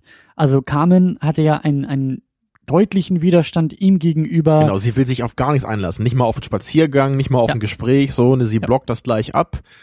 Und ja, man sieht ja dann auch ein bisschen warum später, ne, weil sie anscheinend eine, ja, eine Affäre, eine Beziehung mit der Sekretärin hat, die da in ihrer Praxis arbeitet. Was mir gar nicht aufgefallen ist, also ich weiß nicht, da muss ich irgendwie ja, gerade hast du weggeguckt haben. wahrscheinlich gerade an deinem iPhone rumgespielt, nehme ich mal an. So. Das fand, das fand ich eben auch sehr schön äh, entwickelt in dieser Szene. Ist, am Anfang hat man ja schon gemerkt, so diese Sekretärin, die ist ein bisschen komisch eingestellt ihm gegenüber. Man Mhm. denkt halt erst, dass sie, dass er einfach nur ungelegen kommt, weil die halt gerade so einen, so einen engen Zeitplan haben da in dieser Praxis. Sie guckt ihn immer so ein bisschen schief an. Aber dann, also spätestens als sie dann nämlich ähm, rausgeht, als, als er sich gerade mit, mit Carmen unterhält am Auto, dann, dann kommt eben diese Sekretärin raus, sagt ihr nochmal, hey, jetzt komm mal zurück, wir haben hier gleich noch äh, einen Patienten und sie, sie ist nur, nur, nur so eine ganz kleine Geste, sie, sie, sie fasst ihr, glaube ich, so an die Hüfte, einfach nur so für eine halbe Sekunde, so bevor sie geht. Und da dachte Ja. ich dann, ah, okay, now I get it, so. Ja, und dann macht das eben alles auch wieder in einer anderen Weise Sinn, so diese paar Momente, die man vorher hatte. Ja. Und klar, am Ende, da wirft sie ihm ja auch nochmal die Blumen dann wieder ins Auto, so nach dem Motto, so, sie haben hier was vergessen. Ja, lassen Sie bloß Ne? nichts hier. Das Thema ist abgeschlossen, nichts zurücklassen, Genau, was irgendwie ja, an die und das- Vergangenheit erinnert. Also da, da merkt man ja wirklich, wie, wie stark dann eben Jarmusch versucht hat, so auch diese, diese Diskrepanz eben noch dann, ähm, zu, zu äh, darzustellen, ne, zwischen dem früheren, äh, zwischen der früheren Carmen und der jetzigen Carmen. Ne, so sie ist halt sogar lesbisch geworden anscheinend inzwischen. Also was kann man sich auch wieder fragen, inwieweit ist er eben dafür verantwortlich, ne? So. Aber es ist natürlich eben möglich so, wer weiß, ne? Sie reagiert ja auch nicht gerade sonderlich freundlich auf ihn. Vielleicht ist damals halt irgendwie was kaputt gegangen, als, als er sie verlassen hat. Könnte ja, sein. ja, und, und, also, diese, diese, dieses, diese Beziehungsandeutung, das habe ich ja gar nicht so sehr gesehen, aber auch, auch ohne, ohne, ohne diese Ebene funktioniert es halt einfach sehr, sehr gut. Also, ähm, weil, glaube ich, auch nicht jeder in diesen, in diesen Situationen vielleicht auch stolz auf, auf das ist, was in der Vergangenheit war. Und so habe ich das halt irgendwie wahrgenommen. Während die anderen ihm gegenüber, ob sie jetzt offen oder verschlossen waren oder was auch immer, Frau Nummer eins und Frau Nummer zwei, die ja unterschiedlich auf ihn reagiert haben, aber auch diese, diese, dieses, jetzt bei der dritten, dieses deutliche Zeichen von, ich lasse mich auf gar nichts ein. Ich Ja. block es komplett ab, weil es Ich habe, mich ich habe mit diesem. Leben von damals habe ich gar nichts mehr zu tun, in dem du vorgekommen bist. Ganz ne? genau. Und ich will da auch gar nichts in irgendeiner Form wieder aufrollen, ne? Während halt hier die, die Laura, die ist ja noch mit ihm ins Bett gestiegen, die Dora, die hat Genau. zumindest mit ihm noch Abend gegessen und die dritte sagt, ich will noch Genau. nicht mal deine Blumen also, also Laura könnte im Grunde haben. auch sofort da wieder anfangen, wo sie vor 20 Jahren schon mal gewesen sind, weil sie einfach so ist anscheinend. Ja, und ich glaube auch, wenn, wenn er jetzt irgendwie in fünf Jahren nochmal wieder auf der Türschwelle stehen würde, wird sie wahrscheinlich auch sagen, hey, ist doch schön, dich zu sehen und nett Genau. war's und äh, dann der nach Kiste. hier, ja. ja. Und dann ist das Thema auch erledigt. Und äh, das ist bei, bei, bei Carmen halt überhaupt nicht der Fall. Die lässt sich da nicht drauf ein, die, die will da auch überhaupt nichts irgendwie möglich, möglich haben oder möglich machen. Und das wird dann ja bei, bei Penny, gespielt von Tilda Swinton, die ja, glaube ich, nur zwei Sätze oder so sagt, aber auch schon großartig. Ja, die krasseste Ähm, Begegnung wahrscheinlich. Wir haben uns gefragt, wann kommt die Ohrfeige? Wann geht die Tür auf? er steht da und dann kriegt er mit seinen eigenen Blumen irgendwie eine gescheuert. Das war ja fast so bei Penny. Es, Ja. äh, Also ich, ich hatte ja schon fast vermutet, dass es echt eine Begegnung gibt, da geht die Tür auf, er kriegt eine gelangt und die Tür geht wieder zu. Weißt du, das ist Ja. so nach, nach dem Motto. ja, Und also ja, fast so war es ja auch. Ne? Sie haben halt ein paar Sätze ausgetauscht. aber sehr aggressiv. Penny Ja. macht die Tür auf und äh, macht es ja noch deutlicher als Carmen, die zumindest reserviert ablehnt, ist Penny diejenige, die ihn aggressiv angeht und sagt, was willst du überhaupt hier? Ja, und da müssen wir natürlich nochmal kurz sagen, also diese Penny, die ist eben so ein bisschen so der Aussteiger aus der Gesellschaft. Sie lebt da irgendwo recht weit außerhalb in so einem Wald mit so einer kleinen Biker-Gang zusammen anscheinend. Sie hat da wohl auch selber so ein Motorrad mit so einem rosa Tank. Äh, Ja. Da ist wieder das rosa dann. Und das rosa, äh, die die rosa Schreibmaschine? Genau, da ist nämlich der deutlichste so Hint, könnte man sagen, ja, weil da liegt wirklich so eine kaputte rosa Schreibmaschine im Gras. Ne? Also, Ja. also es würde natürlich sehr viel Sinn ergeben, dass, also, dass sie auch gerade nachdem sie den Brief geschrieben hat, irgendwie sogar aus Wut diese Schreibmaschine aus dem Fenster geworfen hat, vielleicht. Ja. Und dann auch wie sie eben also sie blockt ja sehr stark ab und als er dann wirklich diese Frage mit dem Sohn stellt, da, da knallt sie ja echt die Tür zu und dann kommen ihre Kumpels da vorbei und äh, ja, äh, entsorgen Bill Murray quasi. Wie sagte er so schön, äh, und dann rannte er in dessen Faust. Richtig, ja. Und dann wacht er irgendwo in seinem Auto irgendwo im Wald auf und haben sie ihn wohl da hingefahren und einfach da, da abgeladen. Und dann auch Ja. sehr schön, er fährt auch noch zur fünften Frau, an das Grab der fünften Frau und legt dort auch noch mal Blumen nieder. Genau, noch ganz kurz äh, zu Penny. Das Interessante dabei ist ja, es, es ist vielleicht der, der deutlichste Hint eben, dass, dass da der Sohn herkommen könnte, aber dennoch kann es auch überhaupt, äh, also kann es was völlig anderes auch sein. Ne? Es, es kann einfach ein ganz, es, es kann wie bei den anderen auch gewesen sein. Er kann einfach irgendwie sich scheiße ihr gegenüber verhalten haben, sie hat ihn verlassen. So, das, das muss halt gar nichts heißen, auch wenn die ähm, Hinweise sehr deutlich vielleicht darauf zeigen. Ne? Es ist, es kann halt alles locker Zufall sein. Ne? Sie kann halt einfach eine Schreibmaschine gehabt haben, die kaputt war. So kann es auch sein. Ne? Ja. Ja, und, und dann, was ja eben auch sehr interessant ist, wie du gerade sagtest, so ne, die fünfte Begegnung, er fährt halt wirklich noch ans Grab. So, ne? Das, das ist wahrscheinlich was, was man am Anfang auch nicht unbedingt erwartet hätte. Es ist auch die letzte Station und er weint. Oder ihm kommen zumindest Tränen. Das habe ich gar nicht gesehen. Doch, er sitzt ja unter dem Baum Okay. und dann wurden die Augen glasig und so ein bisschen rot und das schien auch so die Abrechnung Gut, vielleicht dieser das- ganzen Reise gewesen ja, zu das, sein. das passt auch ganz gut zu dem, was ich gerade sagen wollte, weil ich nämlich auch das Gefühl hatte, allein, dass er da überhaupt hinfährt zu diesem Grab, wo es ja klar ist, dass er da nichts rausfinden wird über diese Geschichte mit seinem Sohn. Er macht es eben trotzdem, weil er inzwischen schon an dem Punkt ist, also ich, ich glaube, nach den ersten zwei Frauen, da hat er noch diesen Winston angerufen oder, oder irgendjemand angerufen und Ja. meinte so, hey, ich bin durch damit, ich halte das hier nicht mehr aus, ich muss diesen Quatsch nicht machen. Er macht es aber dann doch fertig. Und nach den vier Begegnungen ist er dann aber wirklich an dem Punkt, dass er sagt, ich fahre jetzt auch noch zu der fünften. Ich will diese Sache jetzt für mich auch endlich mal klären. So, ich will das jetzt für mich nicht einfach nur verdrängen, wie ich es vorher getan habe, sondern ich will es einmal ähm, abschließen. genau, ich will es endlich abschließen können. Ich will es durchdacht haben, ich will es erlebt haben, ich will es in Frieden zur Ruhe legen können. Und das ist eben was ganz anderes als das, was er vorher gemacht hat, nämlich einfach nur das auszublenden und sich einfach nur so in dem Alltag so da so vor sich hin zu siechen. Ja. Tja, also eine, eine sehr schöne Sache. Und, und dann gibt's ja schließlich dann auch den, den Rückweg. Da sieht er am Flughafen dann eben diesen, diesen Jungen, der, glaube ich, gar keinen Namen hatte, oder wir erfahren den Namen gar nicht von dem Jungen. Ja. Und ja, den, den trifft er dann irgendwie am nächsten Tag nochmal wieder in, in seiner Heimatstadt da und dann lädt er, lädt er ihn auf so ein Sandwich ein. Der Junge ist erst sehr, sehr zögerlich. Ja, natürlich denkt man sich als Zuschauer, ja, ist das vielleicht der Sohn? Ne? Da ist so ein Junge, der macht sich da irgendwie auf den Weg, man weiß nicht, was er da will. Er wirkt ein bisschen, ja, er wirkt ein bisschen äh, nicht so selbstbewusst. Ne? Er ist irgendwie, Naja, also- er ist ja auch, er ist verloren. Also er ist irgendwie auf der Genau. Reise, das Also sieht er- man. Genau, er, er wirkt, er, er wirkt verloren, das trifft es. Er wirkt nicht wie ein, wie ein Erkunder, so, ne? er will nicht die Welt erschließen als junger äh, Mensch, wie das ja viele machen, er will nicht irgendwie durch, durch die Welt reisen, sondern er scheint irgendwie auf der Suche nach irgendwas zu sein. Und deswegen denkt, ähm, denkt Don dann eben auch, dass es vielleicht, dass er sein Sohn sein könnte. Aber wie er dann darauf reagiert, ist halt, er blockt das total ab. Also es scheint so zu sein, als ob er überhaupt nichts damit zu tun hat und einfach nur zufällig jemand ist, der so durchs Land irrt. Aber wer weiß, ne? Vielleicht ist er auch einfach nur so, so verängstigt und so zögerlich, dass er einfach das in dem Moment einfach nicht zugeben kann, dass er wirklich Ja. äh, auf der Suche war nach seinem Auch- Vater und dass er gesehen hat, hey, äh, er ist es anscheinend hier. Ja, vielleicht will er auch gar nicht wahrhaben, dass ausgerechnet der Typ es ist. Der, der, der alte, ausgelaugte, Ja, im Jogginganzug. im ne, Jogginganzug mit seiner Wunde am, am Auge. So, Ja, das, das- soll mein Vater sein. Klar, das, das könnte natürlich absolut sein. Und das ist auch wieder das Schöne, auch in diesem, in diesem Dialog. Also fast immer, zumindest bei, bei, bei diesen Gesprächen äh, mit, den, mit, den, mit den Frauen und dann eben auch mit dem Kind, ist es wieder dieser Tanz. Es ist wieder dieses, dieses, man bewegt sich um das eigentliche Ziel herum. Und wir haben wieder diesen Subtext und wir wissen halt nicht, ist der Junge tatsächlich der 19-jährige Junge, der von zu Hause abgehauen ist, um in diesem Ort seinen Vater zu suchen. Das wissen wir nicht. Aber beide könnten es sich auf so einer indirekten Art und Weise erschließen wollen, weil auch die, die Sachen, die der Junge ihm gegenüber sagt oder fragt, könnten in diese Richtung gehen und genauso Bill Murray. Er sagt ja nicht als Mhm. erstes zu ihm, hey, äh, ne, bist du 19 und auf der Suche nach deinem Vater? Ja. Sondern er versucht ja so, so drumherum zu kommen und, und, und Indizien rauszuziehen aus ihm und fragt ihn ja auch indirekt nach seinem Vater. Da, da geht's ja dann los, so. Das, das ja, hat und, er die und, ganze und der Szene Junge sagt gekippt natürlich auch, ist ein schwieriges Thema, ne? und aber packt sofort seine Sachen. Ja, aber ich meine, wie viele äh, Jungen, die vielleicht durch Amerika reisen, in der auf der Suche nach irgendwas, würden auf diese Frage so reagieren. Ne? Das, da kann es zig Gründe haben. Ne? Aber das ist ja wieder das Tolle. Es sind Ja. alles nur die Indizien und die lassen uns in eine ähnliche Rolle ähm, oder die versetzen uns in eine ähnliche Rolle wie ihn, nämlich also bei ihm könnte man ja auch sagen, er verspürt dieses Bedürfnis immer stärker, auch überhaupt seinen Sohn zu finden. Am Anfang ist ihm das scheißegal und mit dieser ganzen Odyssee, mit dieser ganzen Reise ist dieses Bedürfnis viel stärker geworden und vielleicht sieht er deswegen auch immer mehr diese Anzeichen bei den Frauen und dann eben auch bei dem Jungen und es geht ja immer, es geht ja immer weiter. Wir haben ja schon am relativ am Anfang der Reise kommt er, glaube ich, irgendwo mit einem Bus an.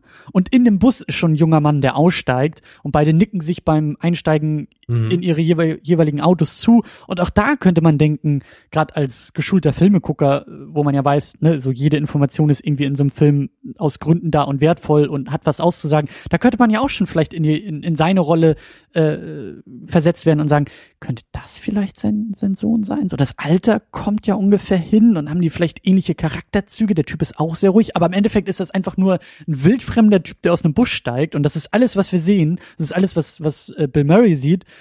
Aber das Bedürfnis wächst oder wuchs mhm. zumindest auch bei mir in der Szene zu sagen, ja, vielleicht ist es ja der. Und dann sieht er eben den, am Ende den Jungen am Flughafen, den er da irgendwie auf so ein Sandwich einlädt. Und auch da ist es vielleicht viel stärker dieses Bedürfnis und auch ganz am Ende, als dann ja eben noch, noch, noch dieser, dieser junge Mann, tatsächlich der Sohn von Bill Murray, in einem Auto mhm. vorbeifährt und man sich auch denkt, könnte das vielleicht sein Sohn sein? Aber vielleicht sind es auch alles nur Zufälle, die Indizien hergeben, weil wir sie sehen wollen, genauso wie Don. Ja. Wobei natürlich die Tatsache, dass da wirklich äh, Bill Murrays Sohn als einzige Filmrolle, die er anscheinend jemals gespielt hat, gecastet wurde, ist natürlich schon ein interessantes Detail, ne? Weil das. Und da sind wir eigentlich bei dem Punkt, ähm, da wollten wir auch noch über, über diese ganze Farb, Kodierung noch ganz kurz sprechen, aber das kann ich jetzt schon einwerfen, nämlich diese, diese, ähm, dieser technische Terminus der Diegese. Also die Diegese ist die Welt, die ein Film aufmacht. Wenn bei, bei, bei, weiß ich nicht, bei Man of Steel ist es Teil der Diegese, dass es einen Planeten namens Krypton gibt, von dem eben ein Außerirdischer auf der Erde landet und fliegen kann. Das ist Teil der Diegese. Das glauben wir, weil der Film uns sagt, das ist Teil dieser Filmwelt. Mhm. Und ähm, genauso macht ja eben auch Broken Flowers eine eigene Filmwelt auf. Wir glauben an diesen Charakter Don Johnston und wir glauben, dass der vor 20 Jahren was mit diesen Frauen hatte. Das erklärt uns alles der Film. Diese Information aber, dass dieser Mann im Auto sitzt und tatsächlich der Sohn von Bill Murray, von dem Schauspieler ist, oh, ist ja hast, nicht Teil du der hast Filmwelt. recht, ja, das, das, das ist halt eigentlich eine, also vielleicht ist es wirklich so gemeint, dass das dann eben so der, der, der intelligenteste Kniff eigentlich von Jarmusch an der Stelle ist die Filmwelt zu verlassen und uns ein Indiz zu geben, was von außerhalb kommt. Ähm, endlich, also entweder könnte man es so rumsehen, oder man könnte es, wie ich gerade wie ich gerade gedacht habe, ganz andersrum sehen. Sondern weil du halt, du hast ja vorher immer Indizien gesehen, hey, da ist Rosa, ne, die Verhältnisse könnten so stimmen, dass hier der Sohn abgehauen ist. Und jetzt hast du eben dieses Indiz, das ist ja der Sohn von Bill Murray, von dem Schauspieler. Und trotzdem muss das ja in der Filmwelt überhaupt nichts bedeuten. Oder ne? so, also, das, ja. so hätte ich es jetzt nämlich verstanden weil es halt für mich, also ich, ich muss halt intuitiv eigentlich sehr stark an dieser Ambivalenz festhalten, weil der Film für mich eigentlich nur so Sinn ergibt, wenn es am Ende nicht eine klare Auflösung gibt. Und, und deswegen würde ich das so verstehen, dass Jim Jarmusch dir sozusagen zeigt, hey, hier ist ja der Sohn von Bill Murray. Und du denkst erst, ah, dann ist es ja doch der Sohn. Aber wenn du vielleicht dann, so wie du, wie du es gerade argumentiert hast, mit dieser Diegese darüber nachdenkst, in dieser Filmwelt ist das doch völlig egal, ob das Bill Murrays ähm, Sohn ist. Das hat ja mit dem ja. Charakter überhaupt nichts zu tun. Ne? Das ist halt wieder ja. nur so ein falscher Hinweis. So würde ich es sehen. Das ist auch das Ding in der Film, beim, als wir den Film geguckt haben, waren wir beide nicht in der Lage zu sagen, hey, das ist der Sohn von Bill Murray. Mhm. Das haben wir erst nachträglich erfahren. Das heißt, in der Filmwelt, als wir in der Filmwelt drin waren, hat uns ja. das überhaupt gar keine Information gegeben. Die holen wir uns nachträglich durch nachschlagen und dann sehen wir, hey, das ist ja der Sohn. Und genau wie du sagst, und das könnte ja. genauso ein falsches Indiz sein wie Bill Murray, der in der Filmwelt rumrennt und überall rosa sieht und auch nicht weiß, ob ja. das jetzt nur ein Zeichen ist. Und es gibt halt nicht. vor allem, was ich am Anfang ja schon mal kurz gesagt hatte, es gibt eben auch diese Anzeichen, dass seine erste Freundin Sherry, also von Julie Delpy gespielt, ja. dass die möglicherweise in, äh, in Verbindung mit seinem Nachbarn Winston, dass die sich das zusammen ausgedacht haben, um ihn endlich mal aus dieser Misere seines Alltags rauszuholen. Ja, um ihn endlich um ihn mal so quasi in den, in den Hinter zu treten, ne? dass er einfach mal jetzt so seinen Arsch hochkriegt sozusagen, sich auf den Weg macht, jetzt endlich sich aktiv mit seiner Vergangenheit auseinandersetzt, um endlich weiterleben zu können. Und dass dann Sherry möglicherweise auch so endlich richtig mit ihm zusammen sein kann und nicht nur in dieser lethargischen Form. Ja. Und das, da gibt's eben schon einige Hinweise, die darauf deuten. Ne? So gerade der Winston, der ist ja so ein, so ein Krimi-Fan anscheinend, ne? und er, er, er puzzelt also gern Sachen zusammen. Er stellt auch sofort eben diese Liste von diesen ganzen Frauen mit deren Wohnorten zusammen für Don, ja, mit, mit Google Maps ausdrücken, äh, ausdrücken, sagt man das so? Ausdrucken.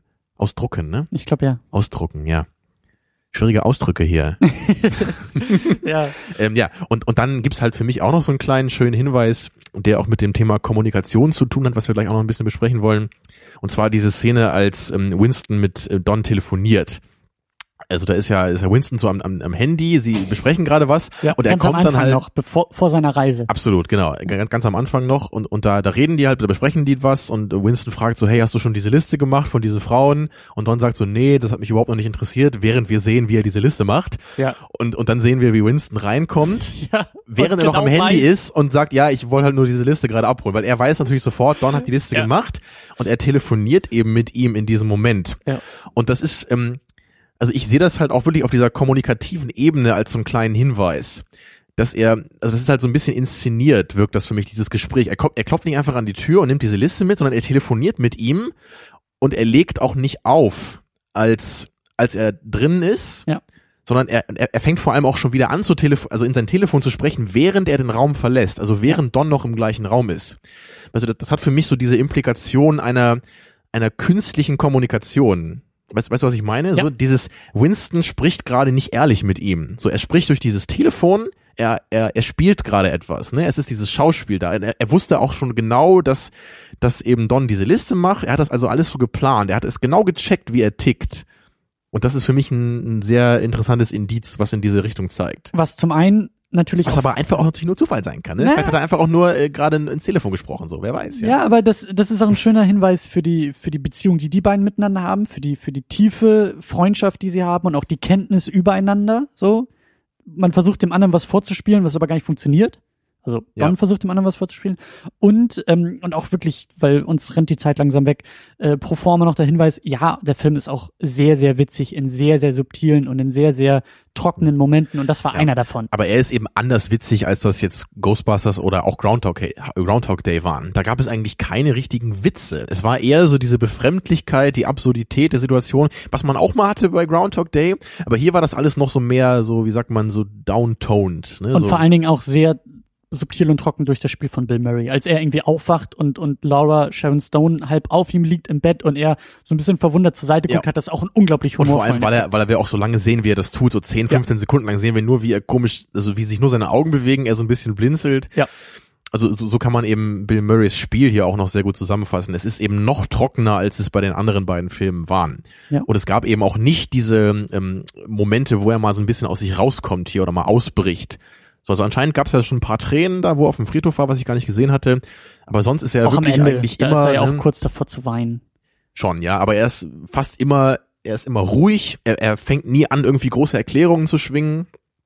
Es ist immer wirklich sehr ruhig und und er, er kommt nie so richtig aus seiner Lethargie raus. So, man kann sich vielleicht vorstellen, dass das jetzt nach dem Film langsam passieren würde, aber wir haben eben nicht diese, diese intensiven Momente, wo er, was bei Groundhog Day, wo er dann irgendwie mal, äh, die, dann, ja. dann, dann küsst er irgendwie die Frau, die das äh, Frühstück serviert oder so, weißt du, irgendwie solche extrovertierten Momente dann in diesem ernsten Spiel ja. oder in dem trockenen Spiel. Das gibt's hier gar nicht. Ja, das stimmt. Und genau das äh, ist, ist eine Spitzenüberleitung. Ich will nämlich noch ganz kurz diesen einen Punkt ansprechen, dass wir immer nur gesagt bekommen, was für ein unglaublicher Ladiesman er ist. Und das wurde ja auch nur von seiner Freundin, glaube ich, gesagt am Anfang. Nur von, von Sherry das hat sie mir, glaube ich, so ein bisschen um die Ohren geworfen.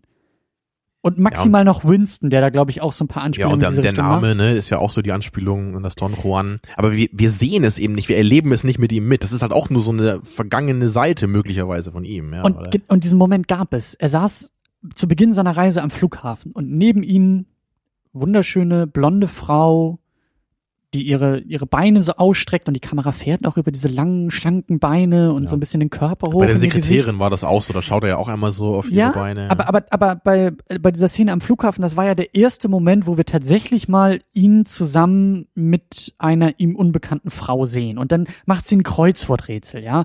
Also einen besseren Icebreaker gibt's Ja, eigentlich ja. gar nicht. Und Sie, sie überlegt ja sogar noch so ganz laut. und, ne? so, und auch oh, ihre was- Körpersprache, ja. genau, die geht so ein bisschen, die ist so ein bisschen öffnend in seine Richtung, so nach dem Motto, so, sie- gibt ihm schon ganz leichte Zeichen von, hey, so, ich mach gerade eine Tür auf, um, um, um mich anzusprechen, und er reagiert halt überhaupt nicht drauf. Und da dachte ich, da kommt jetzt dieser Moment von so, äh, weißt du, er Ja. umgarnt sie, er, er Aber fängt das ist ja irgendwie eben an. nicht mehr. Ne? Er war es früher irgendwann mal. Vielleicht. Vielleicht. Ich dachte auch, dass sie irgendwie noch deutlicher auf ihn reagiert, dass sie vielleicht irgendwie anfängt, ihn anzusprechen und er dadurch halt, weißt du, so nach dem Motto, er ist irgendwie älter geworden und hat gar keinen Bock mehr irgendwie so rumzuflirten, aber wird immer noch angeflirtet von Frauen heutzutage. Aber all das gibt es nicht. Und das Also fand ich, sehr, sehr interessant. Also ich habe das ganz klar so gesehen, dass das die Seite von ihm ist, die früher da war, aber jetzt nicht mehr äh, rauskommt. Also er sieht die schönen Beine der Frau noch, Mhm. Aber er macht eben nichts mehr, was er früher getan hätte. Genauso wie er, er sieht die äh, die Tochter, die sich nackt auszieht vor ihm, ja, die super Mhm. hübsche äh, 18-jährige wahrscheinlich, die anscheinend mit ihm äh, was anfangen würde, aus welchen Gründen auch immer, aber das ist natürlich für ihn er, er, er muss nicht mal irgendwie gegen so einen Drang ankämpfen, sich da auf irgendwas einzulassen. Mhm. Für ihn ist die Situation nur befremdlich und er will das Haus verlassen. Ja, es ist, er ist einfach ein ganz anderer Typ geworden als früher. Also natürlich kann ich das jetzt auch nicht hundertprozentig sicher so sagen, aber für mich macht es jetzt eigentlich schon eher so Sinn. Also weil, weil auch wie wie die Laura, die erste Frau, auf ihn reagiert. Also anscheinend hatten die ja früher schon so eine lockere Don Juanistische Liebesbeziehung. aber ich finde es halt, wie Deswegen- gesagt, ich wollte es nur noch mal erwähnen, dass es, dass es auch schön ist, dass der Film halt diese Seite nicht zeigt. Genau, das, das müssen wir auch, gezeigt. das müssen wir selber auch uns erschließen aus den, ähm, ja, aus den Deutungen der anderen hauptsächlich, weil, weil das Verhalten, was wir jetzt von Don sehen, geht einfach gar nicht mehr in diese Richtung. Ja. Aber da, da gibt es ja echt viele Momente, auch am Ende dann diesem Blumenladen, wo diese nette Frau da ist, ne, die ja, Ja. auch so ein bisschen flirtet mit ihm vielleicht. So, da, da gibt, es gibt immer wieder diese Momente, die sich ihm bieten, aber er nutzt keinen davon. Ja. Ne?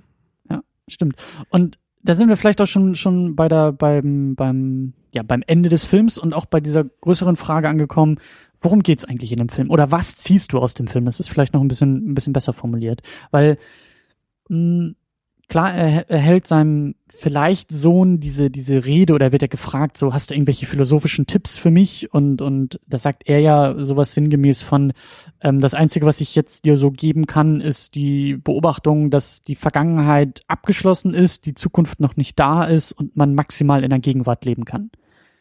Mhm. Was ja auf eine gewisse Veränderung bei ihm hindeutet, weil er vorher überhaupt nicht in der Gegenwart gelebt hat, die Gegenwart vielleicht sogar abgelehnt hat, indem er da in seinem dunklen Haus vor dem Fernseher vor sich hin vegetiert und jetzt vielleicht so ein bisschen tatsächlich mit der Vergangenheit er, hat erst abschließen können und in der Gegenwart irgendwie gelandet ist.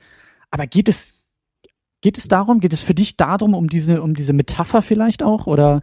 Also ich kann es dir ganz platt runterbrechen auf das Wort, was ich schon mal benutzt habe hier. Es ist Kommunikation für mich. Das ist das Thema des Films in einem sehr weit gefassten Sinne. Also einerseits ganz klar, wie das bei Jarmusch eben öfter so der Fall ist, was ich so sehen würde, ne, einfach diese verschiedenen Menschen, die an, die miteinander kommunizieren müssen, obwohl es gewisse es gibt gewisse Barrieren zwischen ihnen. Das ist manchmal bei, durch Sprache bei Jarmusch. Ne? Du weißt zum Beispiel vielleicht noch äh, bei, bei Ghost Dog, da gab es ja diesen einen Freund von Ghost Dog, der den ganzen Film, glaube ich, nur irgendwie in Französisch oder in irgendeiner Sprache gesprochen hat. Ja. Also ohne Untertitel. Ja. Also für uns als Zuschauer hat er einfach nur irgendwas geredet und wir haben überhaupt keine Möglichkeit gehabt, das zu verstehen. Und dennoch haben wir irgendwie so ein gewisses Gefühl von der Freundschaft zwischen den beiden bekommen. Mhm. Ja, und bei, bei Down by Law, da ist es eben dieser Roberto Beninis Charakter, dieser, der dieses leidenschaftliche Tem Temperament hat und das eben auch so diesen, diesen anderen Charakteren da so e- etwas, etwas gibt, so ihnen diese Perspektive eröffnet. Also auch wieder da, da ist auch dieses Kommunikationsdefizit, was da überbrochen wird. Und hier ist das eben auch ganz klar auf dieser einen Ebene, dass wir halt immer sehen, wie es diese Kommunikationsschwierigkeiten gibt mit zwischen Don und seinen ganzen Liebschaften, weil die eben alle, die sind entweder, also einerseits sind sie ganz andere Menschen geworden, was es schwierig macht, mit ihnen zu kommunizieren. Es gibt keine Vergangenheit mehr, auf die man sich zusammen berufen kann. Es sind halt also in gewisser Weise wieder fremde Menschen geworden, obwohl man sich ja irgendwie mal gekannt hat. Das heißt, das heißt, der Umgang miteinander wird halt total schwierig. Und außerdem natürlich, ähm, Kommunikation ist auch natürlich der, der Fall, in dem wir halt quasi die, die Apartments dieser einzelnen Frauen für sich, für sie sprechen sehen. Also das ist halt so eine nonverbale Kommunikation, die viel stärker ist als die verbale Kommunikation. Ja. Also das, wäre jetzt die sehr, ähm, also die im engeren Sinne auf Kommunikation betrachtete Sichtweise, die ich jetzt hätte. Und ich würde eben auch so weit gehen, Und selbst das, was du eben in diesem äh, Zitat angesprochen hast, so dieses Auseinandersetzen mit der Vergangenheit, dieses Reflektieren, dieses in Frieden abschließen können, dass das ist für mich auch eine Form von Kommunikation. Das heißt, du musst mit deiner Vergangenheit ja kommunizieren. Du darfst ihn, du darfst dich nicht abblocken, du darfst nicht sagen, ich bin hier und die Vergangenheit ist da und ich ziehe eine Wand dazwischen. So wie er es vielleicht eben, versucht hat? Genau, so wie er es gemacht hat am Anfang, am Ende. Äh, nee, genau, am Anfang. Und am Ende löst er aber eben diese Mauer auf. Er hat kommuniziert mit dieser anderen Seite, mit dieser früheren Seite von sich selber, die er ja meiner Meinung nach eben nicht mehr ist. Er war früher eben dieser Don Juan, er war früher dieser extrovertierte Typ anscheinend, mit dem er sich heute gar nicht mehr identifizieren kann, weil er eben so ausgebrannt ist und weil das, weil er einfach nicht mehr so ist, ja. Aber er muss eben mit dieser Seite von sich, muss er, ja, er muss in Kommunikation treten. Er muss sich sozusagen austauschen, damit damit ja diese, diese Klarheit oder Ruhe endlich in sein Leben treten kann. Mhm. Also für dich ist es gar nicht wichtig, wer jetzt überhaupt die, die Mutter war und ob es da überhaupt diesen Brief tatsächlich gab und ob es diesen Sohn auch wirklich gibt, das ist für dich gar nicht so relevant, sondern eher das, was das alles mit ihm gemacht hat, was aus ihm geworden ist.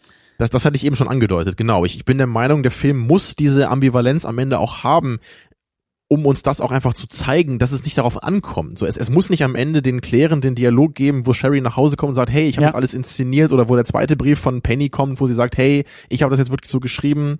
Ne, also das, das, das, das brauche ich nicht. Und aber, also im allerersten Moment war ich am Ende immer noch so in dieser Stimmung, weil ich einfach jemand bin, ich will Filme gerne so, so gut verstehen, wie es geht. Ich will einfach, ich will alles wissen am Ende, wie es war. Ich und, aber dann habe ich gemerkt, so, hey, das, der, der Witz dabei ist, dass man es eben wirklich nicht weiß. Es ist nicht so ein, so ein Mystifizieren, um das Ganze noch spannender zu machen, als es ist, sondern es, es muss diese Ambivalenz sein, weil das der Punkt ist, den der Film macht. Ne, du, du musst dich eben damit auseinandersetzen, auch wenn du vielleicht nicht alles absolut klären kannst, kann man dann eben trotzdem seinen Frieden damit machen. Um das auf die Charaktere des Filmes zu übertragen, als wirklich nur Metapher oder als Vergleich. Ähm, du bist nicht Winston, der diesen Fall der diesen Kriminalfall, diesen Mystery-Fall auflösen wollte mit Fakten, mit Beweisen, mit Ermittlungen.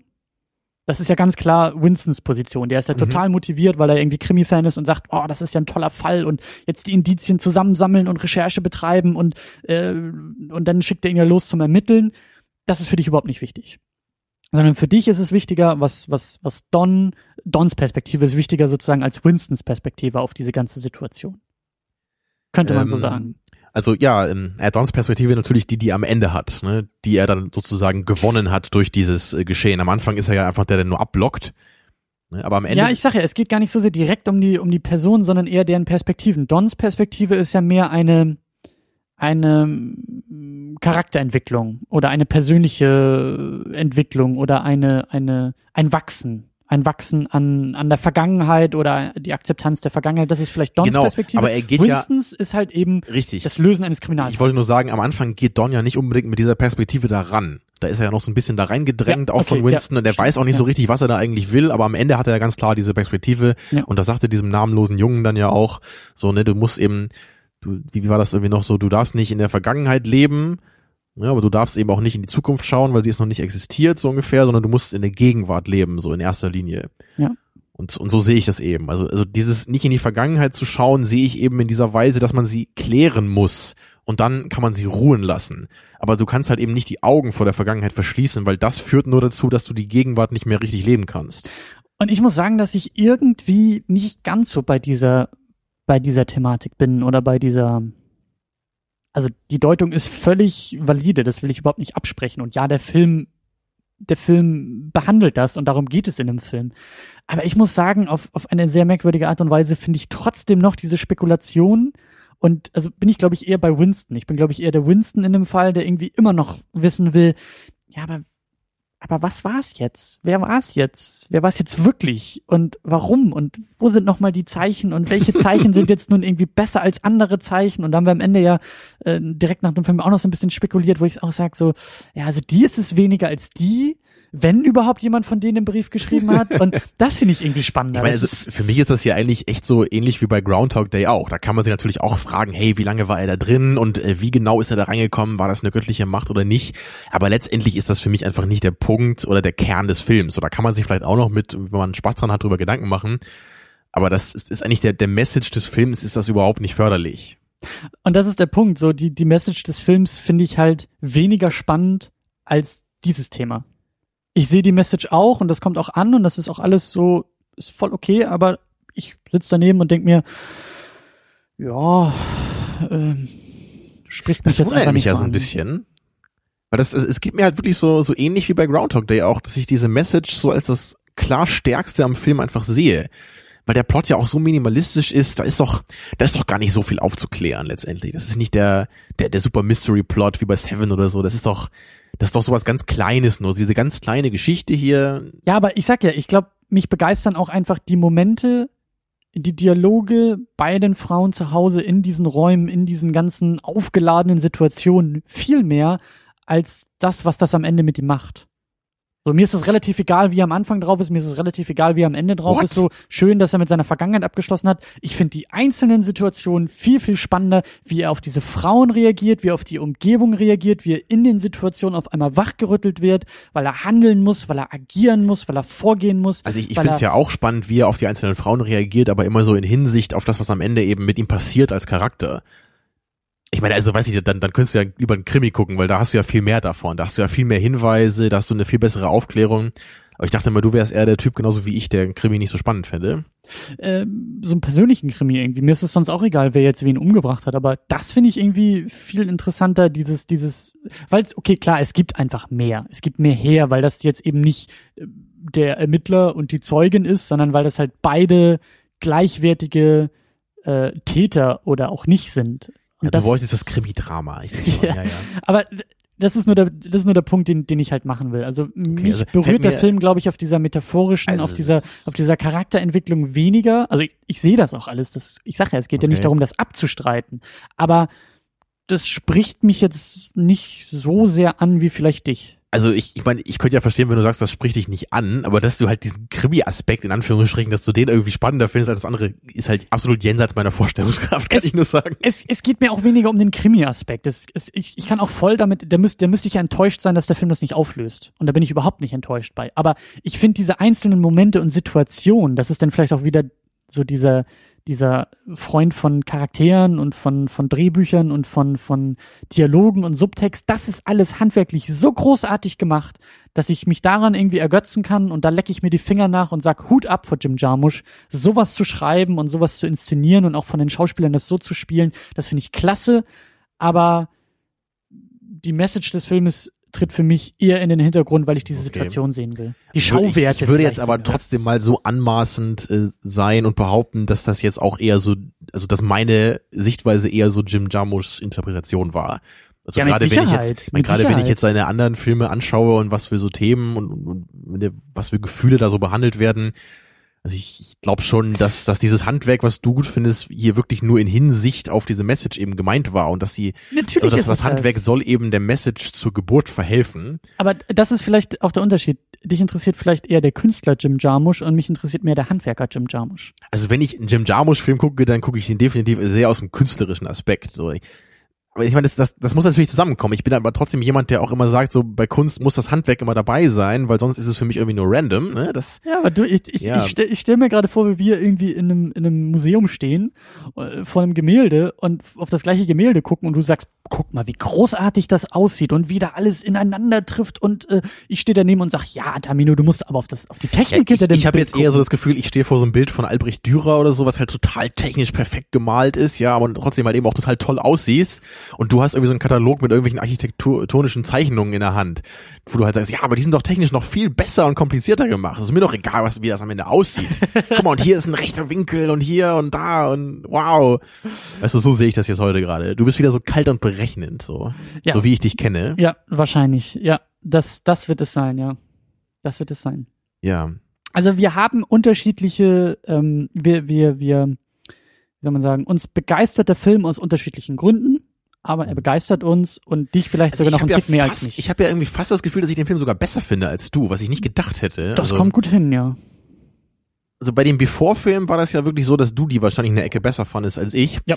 Und es hat mich ein bisschen gewundert jetzt im Nachhinein, weil ich, weil ich, für, also für mich sind das sehr ähnliche Filme gewesen. Also wie, wie gesagt, gerade die letzten beiden Teile der Before-Trilogie gehen für mich sehr stark in die gleiche Richtung wie der hier. Und ich finde ja den ersten der Before-Filme am besten. Da macht das wieder Sinn. Ja, äh, okay. Und den z- Schwer zu sagen. Also ich, ich, wüsste nicht, welchen ich am besten finde. Kann ich echt, also für mich sind die alle drei gleich gut, wirklich. Mhm. Weil die halt alle so ihre eigenen Perspektiven irgendwie haben. Natürlich kann der erste alleine stehen, was vielleicht noch ein kleiner Bonus ist. Ähm, naja. Aber wundert mich, dass du, dass du, dass du nicht so ähnlich tickst einfach. Ich, hätte- ich hätte einfach nur vermutet. Also ich hätte gedacht, nach dem Film schauen, dass du den Film noch ein bisschen besser findest als ich. Und den Eindruck habe ich jetzt einfach nicht.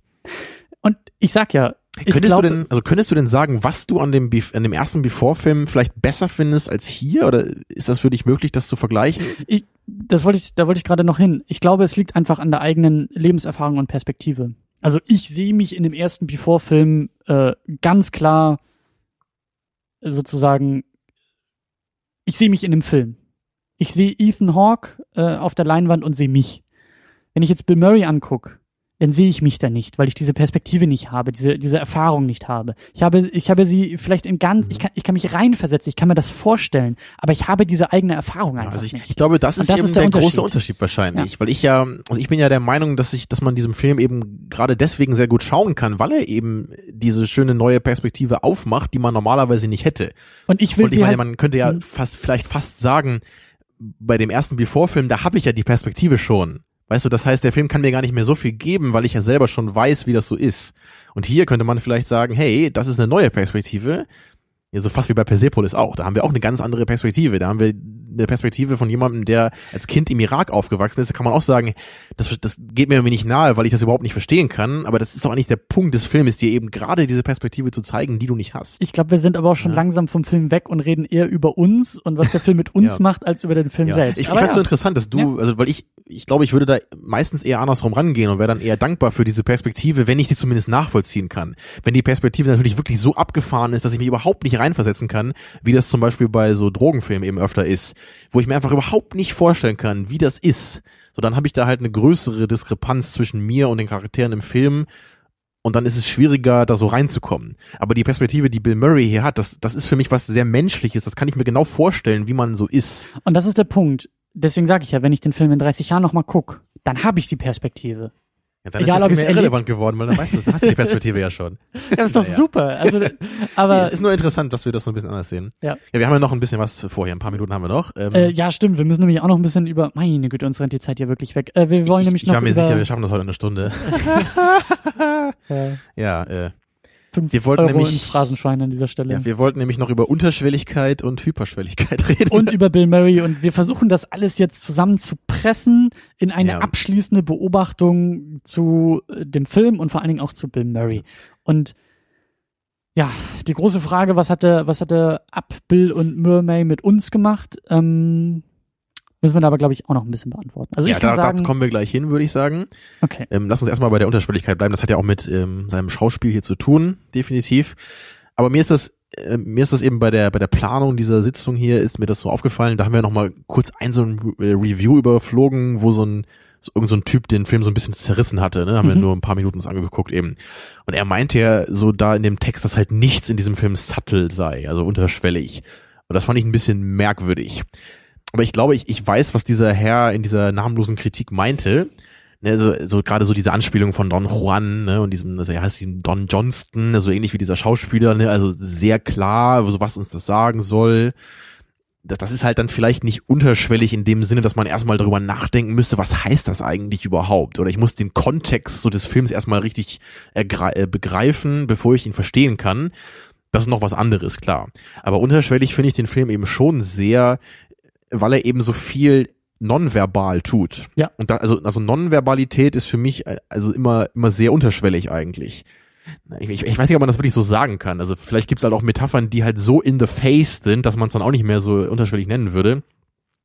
Vielleicht liegt es auch daran, weil wir den kulturellen Bezug zu dem Schauspieler Don Johnson nicht haben. Kann auch sein, ja. Vielleicht sollte man ihn eher Tiger Woods nennen oder so. Das ist hm, ähm, Oder Dieter Bohlen. ja, oder Boris Becker oder so. Gut, dass der Film nicht aus Deutschland kommt. Das, äh, oh Gott. Aber ähm, stimmt schon und was mir auch gut gefällt, ist eben, dass so viel offen gelassen wird. Und vielleicht kann man das auch mit unterschwellig oder mit mit äh, mir fällt auch kein besseres Wort ein als unterschwellig, aber mit mit undeutlich oder unklar oder unkonkret. Genau, viel wird angedeutet mhm. und viel wird vor allem auch elegant rübergebracht an Informationen. Das geht für mich auch so ein bisschen in die Richtung von unterschwellig. Mhm. Wenn man eben das Apartment äh, für den Charakter sprechen lässt, auch wenn wir ja meistens auch sehr genau sehen, was so in diesem Apartment ist, so durch Bill Murrays Augen dann, äh, durch Dons Augen natürlich in dem Moment so, also er, er schaut ja auch meistens genau hin auf diese Gegenstände, die uns was sagen sollen. Aber dennoch ist es für mich trotzdem viel, viel unterschwelliger, als wenn sich diese Leute einfach nur in irgendwie in einem Café treffen würden und eine Diskussion hätten über ihre, über ihr zehn, äh, über das, das Leben in den ja. letzten zehn Jahren und sagen würden, wie ist es bei dir gelaufen, wie ist es bei mir gelaufen. Das ist halt für mich dann so sehr, diese sehr direkte Art, solche Informationen rüberzubringen. Und da kann man vielleicht auch fragen, ob das, der Film ist von 2005, also fast zehn Jahre alt, ob das vielleicht auch in den letzten zehn Jahren, ob wir da, ob sich Hollywood oder was auch immer, aber ob sich Filme noch stärker in eine so deutliche Richtung ja, bewegt haben, hab dass, wir dass ja. wir es gewohnt sind, solche, solche Sachen ausgesprochen zu bekommen aus, aus den letzten Jahren und eben sozusagen so ungewohntes jetzt haben, das nicht so deutlich ausgesprochen ja, Genau wie so viele Filme heutzutage immer schneller sein müssen, immer genau. aufregender, ja. immer stringenter, so. Ja, wohl stringenter gar nicht mal unbedingt, ne? Meistens hatte man eher das Gegenteil, so das, also was ich jetzt von dem neuen Spider-Man-Film höre, der scheint ja einfach nur völlig all over the place zu sein, wo man irgendwie gar keinen Plot mehr erkennen kann, weil es, man, man, man sieht nur noch so die Plot-Points irgendwie, so da muss das passieren, da muss das passieren, da muss das passieren, passieren. Ich habe den Film nicht gesehen, ich habe das nur so aus Reviews gehört, deswegen äh, mhm. keine Gültigkeit, was ich jetzt sage. Aber wenn es so wäre, ne, dann ist das natürlich schon wieder ein bezeichnendes Phänomen. Also Unterschwelligkeit ähm, ist schon was, was ich eigentlich gerne mag. So, es, es ist für mich oft mit Eleganz verbunden was, was mir halt sehr wichtig ist bei dem, bei diesem Unterschied, da hat auch mal Confused Matthew, ein Internet-Reviewer, den ich äh, auch ganz interessant finde, obwohl ich nicht oft mit ihm einer Meinung bin. Aber er hat auch mal so ein Video zu gemacht, wo er eben auch sich dafür stark gemacht hat, dass man eben Unterschwelligkeit nicht mit, also er hat es eben Subtlety genannt und nicht mit Obscuratism verwechseln dürfte. Also für ihn war das zum Beispiel ein Beispiel, was irgendwie 2001 vielleicht macht, ja, oder No Country mhm. for Old Men, solche Filme, die halt extrem viel verschleiern und extrem abstrakt sind und nach seiner Meinung eben gar nicht mehr entschlüsselbar sind dadurch. Mhm. Da wird dann eben nichts mehr unterschwellig äh, rübergebracht, sagt, sagt er jetzt, ne, seine Meinung, sondern ähm, da, da wird dem Zuschauer quasi vorgegaukelt, hier wäre irgendwas und der Zuschauer ist eben nicht in der Lage, das völlig zu begreifen, was er da sieht und fühlt sich deswegen intellektuell herausgefordert, obwohl da eigentlich gar nichts ist, was er entschlüsseln kann es ist, ne, es ist irgendwie wie eine optische Täuschung, könnte man vielleicht sagen. Du guckst da drauf, du versuchst es zu entschlüsseln, aber es ist einfach für dich nur, es ist so der Reiz des Ungreifbaren vielleicht dabei. Und das ist für mich jetzt schon noch etwas anderes als, als diese Unterschwelligkeit, weil Unterschwelligkeit ist für mich per se entschlüsselbar. Es kostet eben nur Arbeit. Es kostet ähm, mhm. eine Aufmerksamkeit, wie du auch immer so schön sagst. Der, der Film fordert Aufmerksamkeit von Zuschauer, vom Zuschauer. Du musst dich sehr stark darauf einlassen. Du musst dich sowohl auf das Gesprochene als auch auf das Gezeigte einlassen. Ne? Die, die Musik vielleicht noch mit ins Bild ziehen. So das Gesamtbild einfach schaffen. Mhm. Und wenn, wenn du Informationen nur durch Dialoge bekommst, dann kannst du im Grunde auch die Augen zumachen in, dem, in, der, in der Zeit. Du musst halt nur irgendwie mitkriegen, was für Informationen da gerade rüberkommen. Aber wenn ich da halt wirklich an einen Film wie Blade Runner denke, der das für mich so in der vielleicht besten Weise macht, die ich jemals gesehen habe, was da halt für Informationen allein durch die Bilder rüberkommen, so allein, allein durch das Licht in dieser Stadt, ne, also was, was da einfach für diese, diese künstliche Atmosphäre ne, von diesem Replikantenthema auch, so diese Frage, was ist das Leben, so wie das einfach visuell da schon rübergebracht wird, ohne dass das irgendwie jeder in jeder zweiten Szene irgendwie gefragt werden müsste. So, natürlich wird das auch über Dialoge rübergebracht, aber eben auch noch über das Visuelle. Und das ist für mich so eine, so eine besondere, eine schöne, elegante Form, so ein Thema noch, noch eingängiger für den Zuschauer zu gestalten. Weil das ist ja eben auch ein Film. Ein Film soll ja auch durch Bilder sprechen und für meinen Geschmack immer sehr stark durch Bilder. Mhm. Aber eben durch bedeutsame Bilder, durch Bilder, die mit Inhalt verknüpft sind. Und, und dann wird ein Film meistens ähm, zu einem Meisterwerk für mich. Wenn das, also wenn diese Synthese aus, aus Botschaft und Bild ähm, geschaffen wird, und das ist, glaube ich, Unterschwelligkeit für mich sehr oft. Ich habe so noch gar nicht drüber nachgedacht, ähm, was jetzt genau dieser, dieser Begriff unterschwellig äh, meinen könnte oder, oder wie das jetzt hier auch irgendwie zutrifft. Aber ich glaube, dass dieses, ähm, was ich auch schon meinte, zum Nachdenken anregen, halt eben, wie, wie du auch gesagt hast, es werden Informationen gezeigt, dargelegt, aber es liegt immer noch an uns, es ist ein Puzzle wir erkennen die Puzzleteile, Mhm. aber wir haben Schwierigkeiten, ein Gesamtbild zusammenzufügen. Während vielleicht bei diesen obskuren Filmen, wie das äh, Confused Matthew vielleicht nennt, da noch nicht mehr erkennbar ist, was überhaupt nun valide Puzzleteile sind und was nicht. Genau. Hier haben wir es schon irgendwie. Wir haben, oder ich habe zumindest das Gefühl, auch die wichtigen Momente erkannt zu haben, aber ich Absolut. habe immer noch Schwierigkeiten, ein Bild zusammenzusetzen. Aber Mhm. Ich habe das Gefühl, das ist machbar. Und Also ich, ich würde behaupten, beide Möglichkeiten, also sowohl die Subtlety als der Obscuratism, das regt zum Nachdenken an. Mhm. Und anscheinend ist für viele Leute eben das Obskure etwas, was sie noch mehr reizt, darüber nachzudenken, weil sie wahrscheinlich auch selber noch mehr gefordert sind.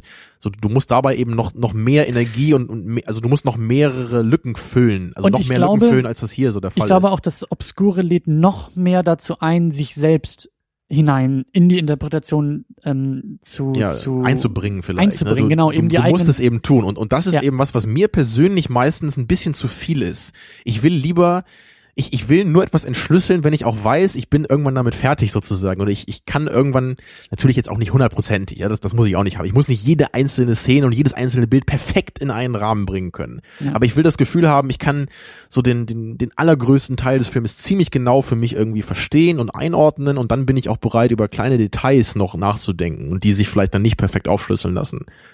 So, und, und das, das ist für mich eben ein Film wie Blade Runner. Ich habe das Gefühl, ich kann den Film sehr, sehr gut verstehen irgendwann, wenn ich mich mit ihm befasse.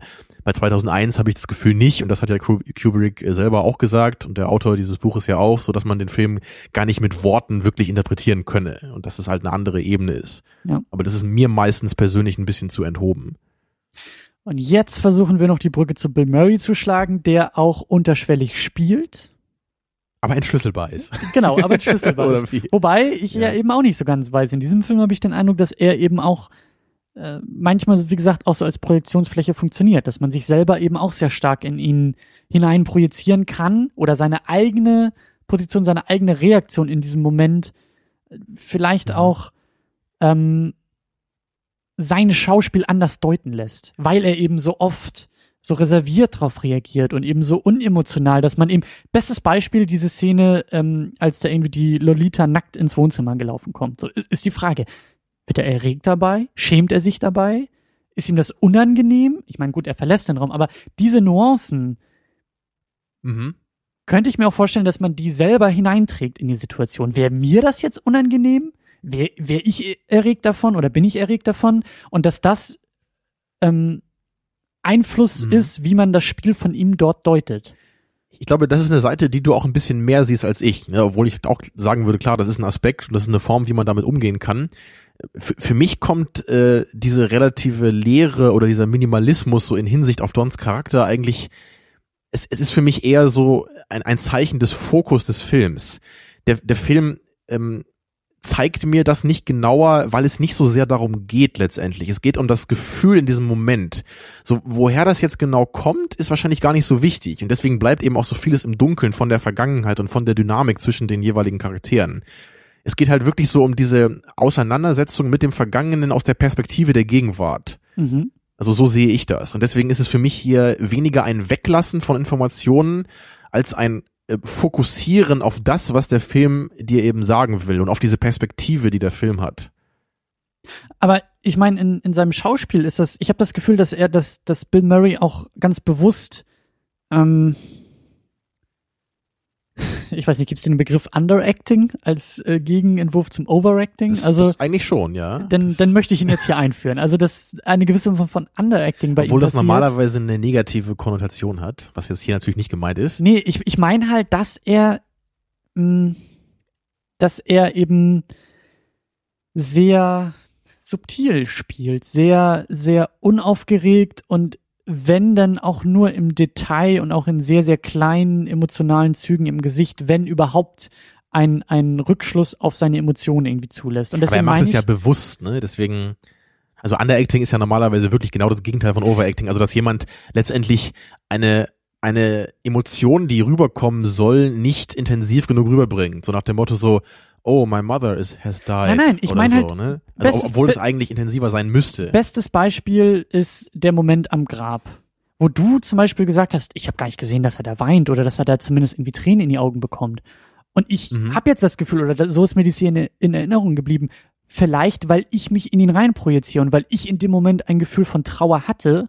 Oder verstehst du, was ich meine? Also, dass, dass, ähm, dass genau das auch der Schlüssel zu seinem Spiel ist, eben dieses, diese, diese Lücken auch dazulassen, die man selbst als Zuschauer mhm. mit seinen eigenen Emotionen füllt in dem Moment, in dieser Situation, ja. wenn man sich hineinversetzt. Es, es, passiert auch so automatisch, finde ich. Es ist nicht so dieses, dieses Enträtseln in dem Moment. Ne? Du, du musst dir nicht genau überlegen, was empfindet er da wohl. Also das, das ja. wollte ich, glaube ich, eben sagen, äh, ne, mit was, was du nicht ganz verstanden hast.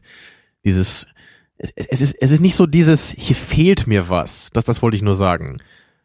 Weil, weil das, das, ist, das klang für mich immer so ein bisschen so, als, als würdest du das so formulieren. Das als, ist als überhaupt keine Kritik an Bill Murray gewesen. Nee, aber als, als hätte man hier so viel weggelassen. Und ich, ich würde es halt irgendwie nicht weglassen nennen, sondern ich würde halt sagen, hier wurde eben nur das gezeigt, was wichtig ist. Aber weglassen würde eben implizieren, dass da eigentlich mehr sein müsste oder könnte.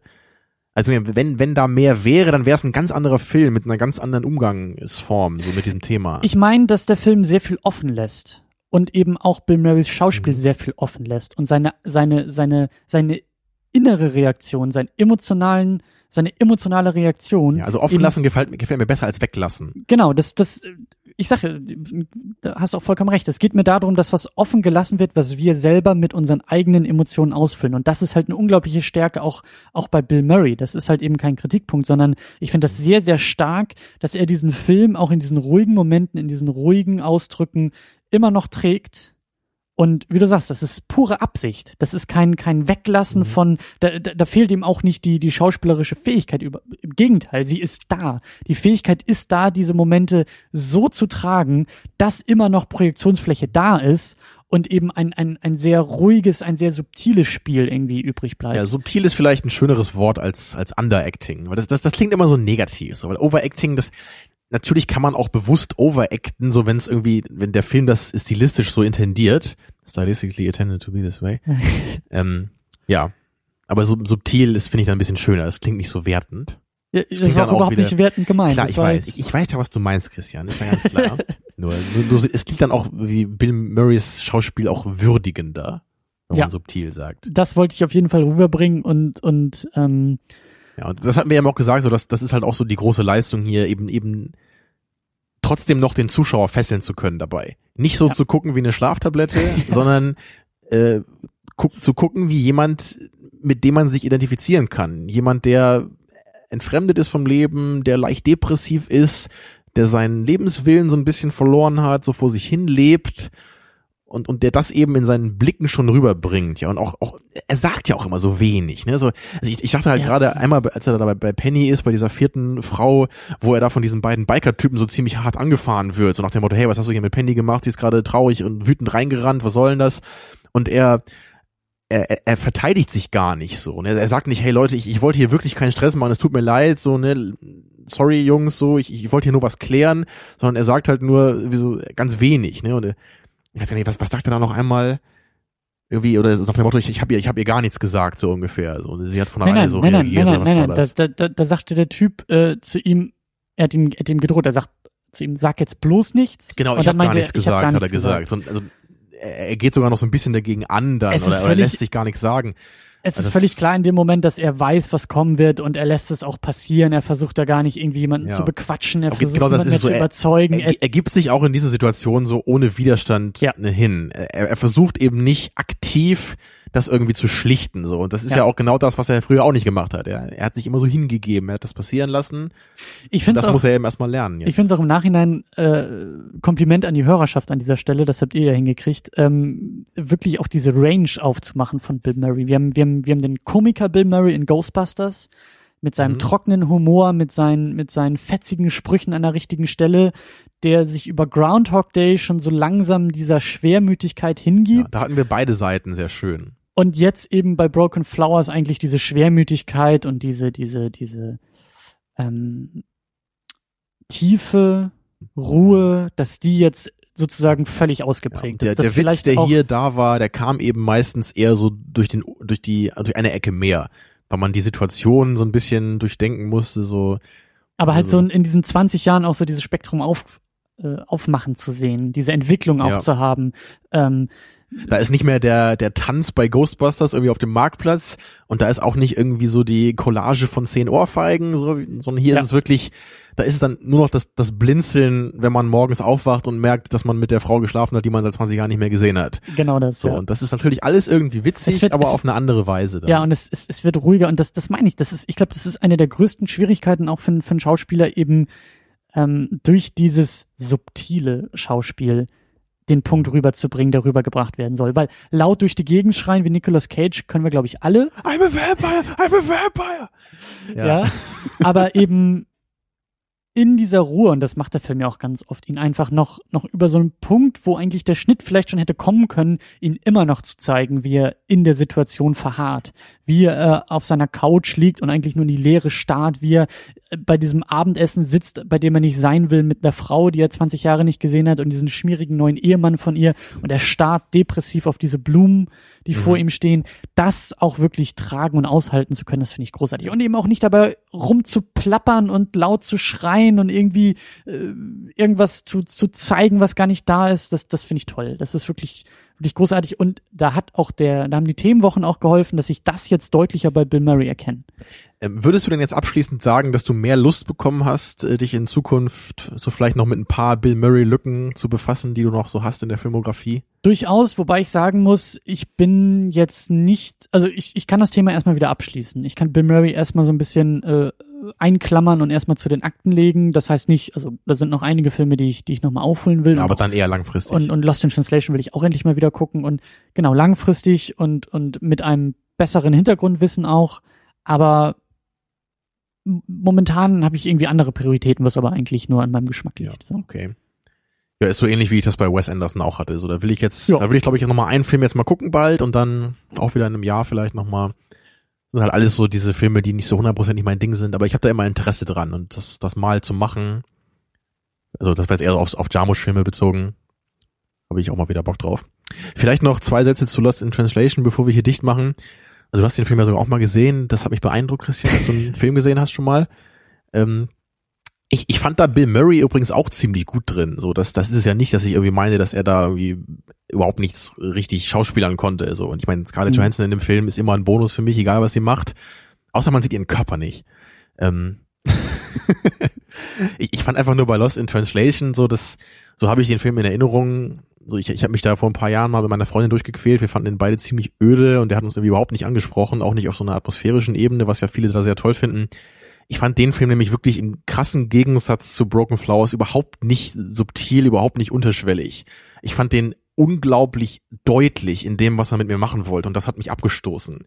Ich erinnere mich da immer noch an dieses Telefonat, äh, in dem die Frau von Bill Murrays Charakter da ihn anruft und man hört irgendwie Kinder schreien im Hintergrund, glaube ich, und sie fragt ihn, was für eine Tapete sie für ihre Küche kaufen soll ich meine, das ist halt für mich so die so eine unglaublich deutliche Art und Weise zu zeigen, wie wenig diese beiden Charaktere noch miteinander zu tun haben und wie, wie was was für ein geringen Draht die noch zueinander haben. Also während er halt in einem anderen Land ist, auch noch so in Japan und gerade irgendwie mit äh, mit irgendwelchen Japanern da sprechen muss, die er kaum versteht. So das das war für mich halt so so diese Superlative davon. Also da hatte ich das Gefühl, da da wurde mir nicht so viel zugetraut. Der Holzhammer, ne? Da kam der, der Holzhammer der gehobene, raus. Der gehobene Holzhammer war das. Ja. Und ich also generell war das für mich auch so, so hier hatten wir auch nicht viel Plot heute bei äh, bei Broken Flowers, aber es war zumindest eine Handlung da. Es ist was passiert, es, es gab mehr Szenenwechsel, so das das ganze lief auf irgendwas hinaus, so wir wussten, wo es anfängt, wo es hinführt. Und bei Lost in Translation war das halt wirklich so dieses ziellose Umherwandeln, viele einzelne Szenen, die nur so lose miteinander verbunden waren also der, der Film, der meanderte so vor mich hin, würde ich sagen. Der, der, der, naja, der plätscherte so rum und am Ende gab es dann eben so diese, diese eine kurze Verabschiedung und dieses, ja, die beiden sind halt beide so fremd und deswegen fühlen sie sich irgendwie so miteinander verbunden. Also so, so diese Gedanken dahinter fand ich schon ganz interessant und ganz schön, aber der Film hat mich einfach überhaupt nicht ergriffen. Der hat mich überhaupt nicht reingesogen, was, was ja viele immer so beschreiben. Also viele Fans von dem Film, da lese ich das immer so beste Atmosphäre, die ich jemals in dem Film gesehen habe also für mich, für mich muss Atmosphäre da, da, da muss noch mehr gemacht werden, damit ich sowas empfinde. So, da, da muss auch ein bisschen mehr Plot hin.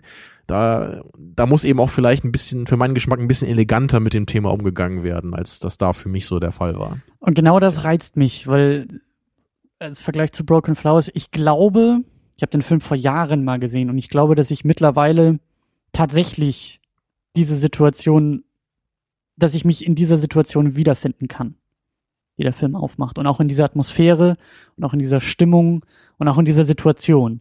Und deshalb würde ich ihn halt gerne nochmal gucken. Natürlich auch technische Fragen, was, was, du gesagt hast, ist der Holzhammer tatsächlich so sehr da? Ist, ist, äh, wie, wie, wie, wie, wie arbeitet der Film, Ich meine, wie ist er so- aufgebaut? So das will ich super auch krass war der Holzhammer jetzt auch nicht da natürlich. Ne, das war jetzt, es, natürlich kann man das noch plakativer machen. Ja. Aber ich fand einfach so im Kontext dieser ruhigen Art der Geschichte kam mir das etwas merkwürdig vor, wie, wie deutlich mir das in, in mancher, an mancher Stelle gezeigt wurde. Ich merke schon, Und, das ja. äh, klingt schon fast so, als ob wir den Film mal gucken sollten, Oha, um ja. diese Diskussion mal äh, Vielleicht könnte ich noch Fäusten- ganz abschließend dazu sagen, dass ich, ähm, also du, du meinst ja immer heute hier, du, du kannst dich noch nicht so richtig in Bill Murrays Situation hineinversetzen heute in diesem Film. Ja? Aber da ich mich, ich weiß, ich bin halt Philosoph, ja, ich bin immer entfremdet mit der Welt, ja, ich bin immer fremd. Also dich kenne ich noch ein bisschen, ja, weil du auch Philosoph bist. Aber so bei allen anderen Leuten, weißt du, ich, ich muss nicht nach Tokio fahren, um durch die Straßen zu gehen und mich so zu fühlen, als wäre ich ein Außerirdischer, ja. Das ist für mich ein Phänomen, das habe ich permanent, ja, an jeder Bushaltestelle. Es ist ein besseres Fazit hätten wir für diese Sendung nicht Ja. finden können. Zum letzten Mal heute, als wir einkaufen waren und äh, Call Me Maybe gelaufen ist. Ach, das hast du mitgekriegt. Ja, das habe ich sogar mitgekriegt. das habe ja. ich überhaupt nicht mehr mitgekriegt. Das, da bin ich, glaube ich, schon so abgestumpft. Ich denke da immer an die schöne Cookie Monster Variante, die es bei YouTube gibt. Das ist ein schönerer Song. so you want cookie?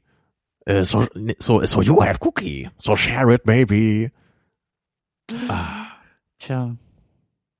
Ich weiß gar nicht, wie wir jetzt aus dieser Sendung rauskommen sollen. Du hast mich, mich echt kalt erwischt. Äh, ich versuche es zumindest. Ähm, Christian, war das nicht ein merkwürdiger Tag heute? Wir sollten uns die Witze für nächste Woche auf. Ah, jetzt habe ich, jetzt habe ich schon, ja, Ja. ja wir wollen nächste Woche, wir wollen nächste Woche Strange Days gucken von Catherine Bigelow, was mich mittlerweile Mhm. viel mehr an dem Film interessieren lässt als das bisschen, was ich aus dem Trailer gesehen habe. Ich bin sehr, sehr interessiert daran. Ja, ich habe vor kurzem zum ersten Mal Point Break gesehen. Ein schöner Kultfilm aus den frühen 90ern, den viele Leute sehr abfeiern. Fand ich auch ziemlich cool. Keanu Reeves als FBI Agent, wie er es so schön sagt in dem Film. Mhm. Äh, Und Surfer. genau, also es ist ein knuffiger Film.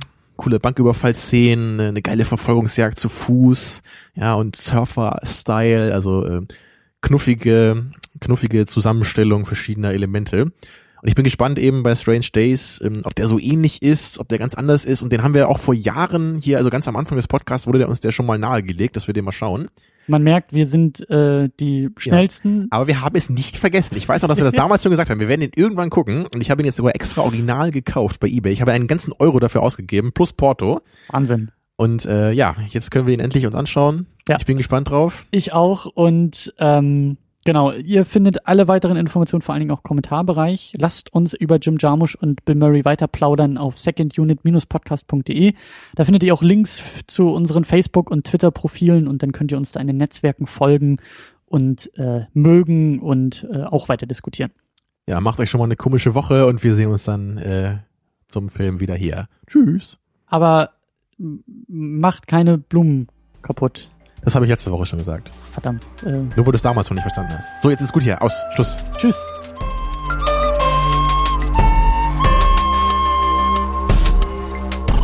Second Unit. Second unit.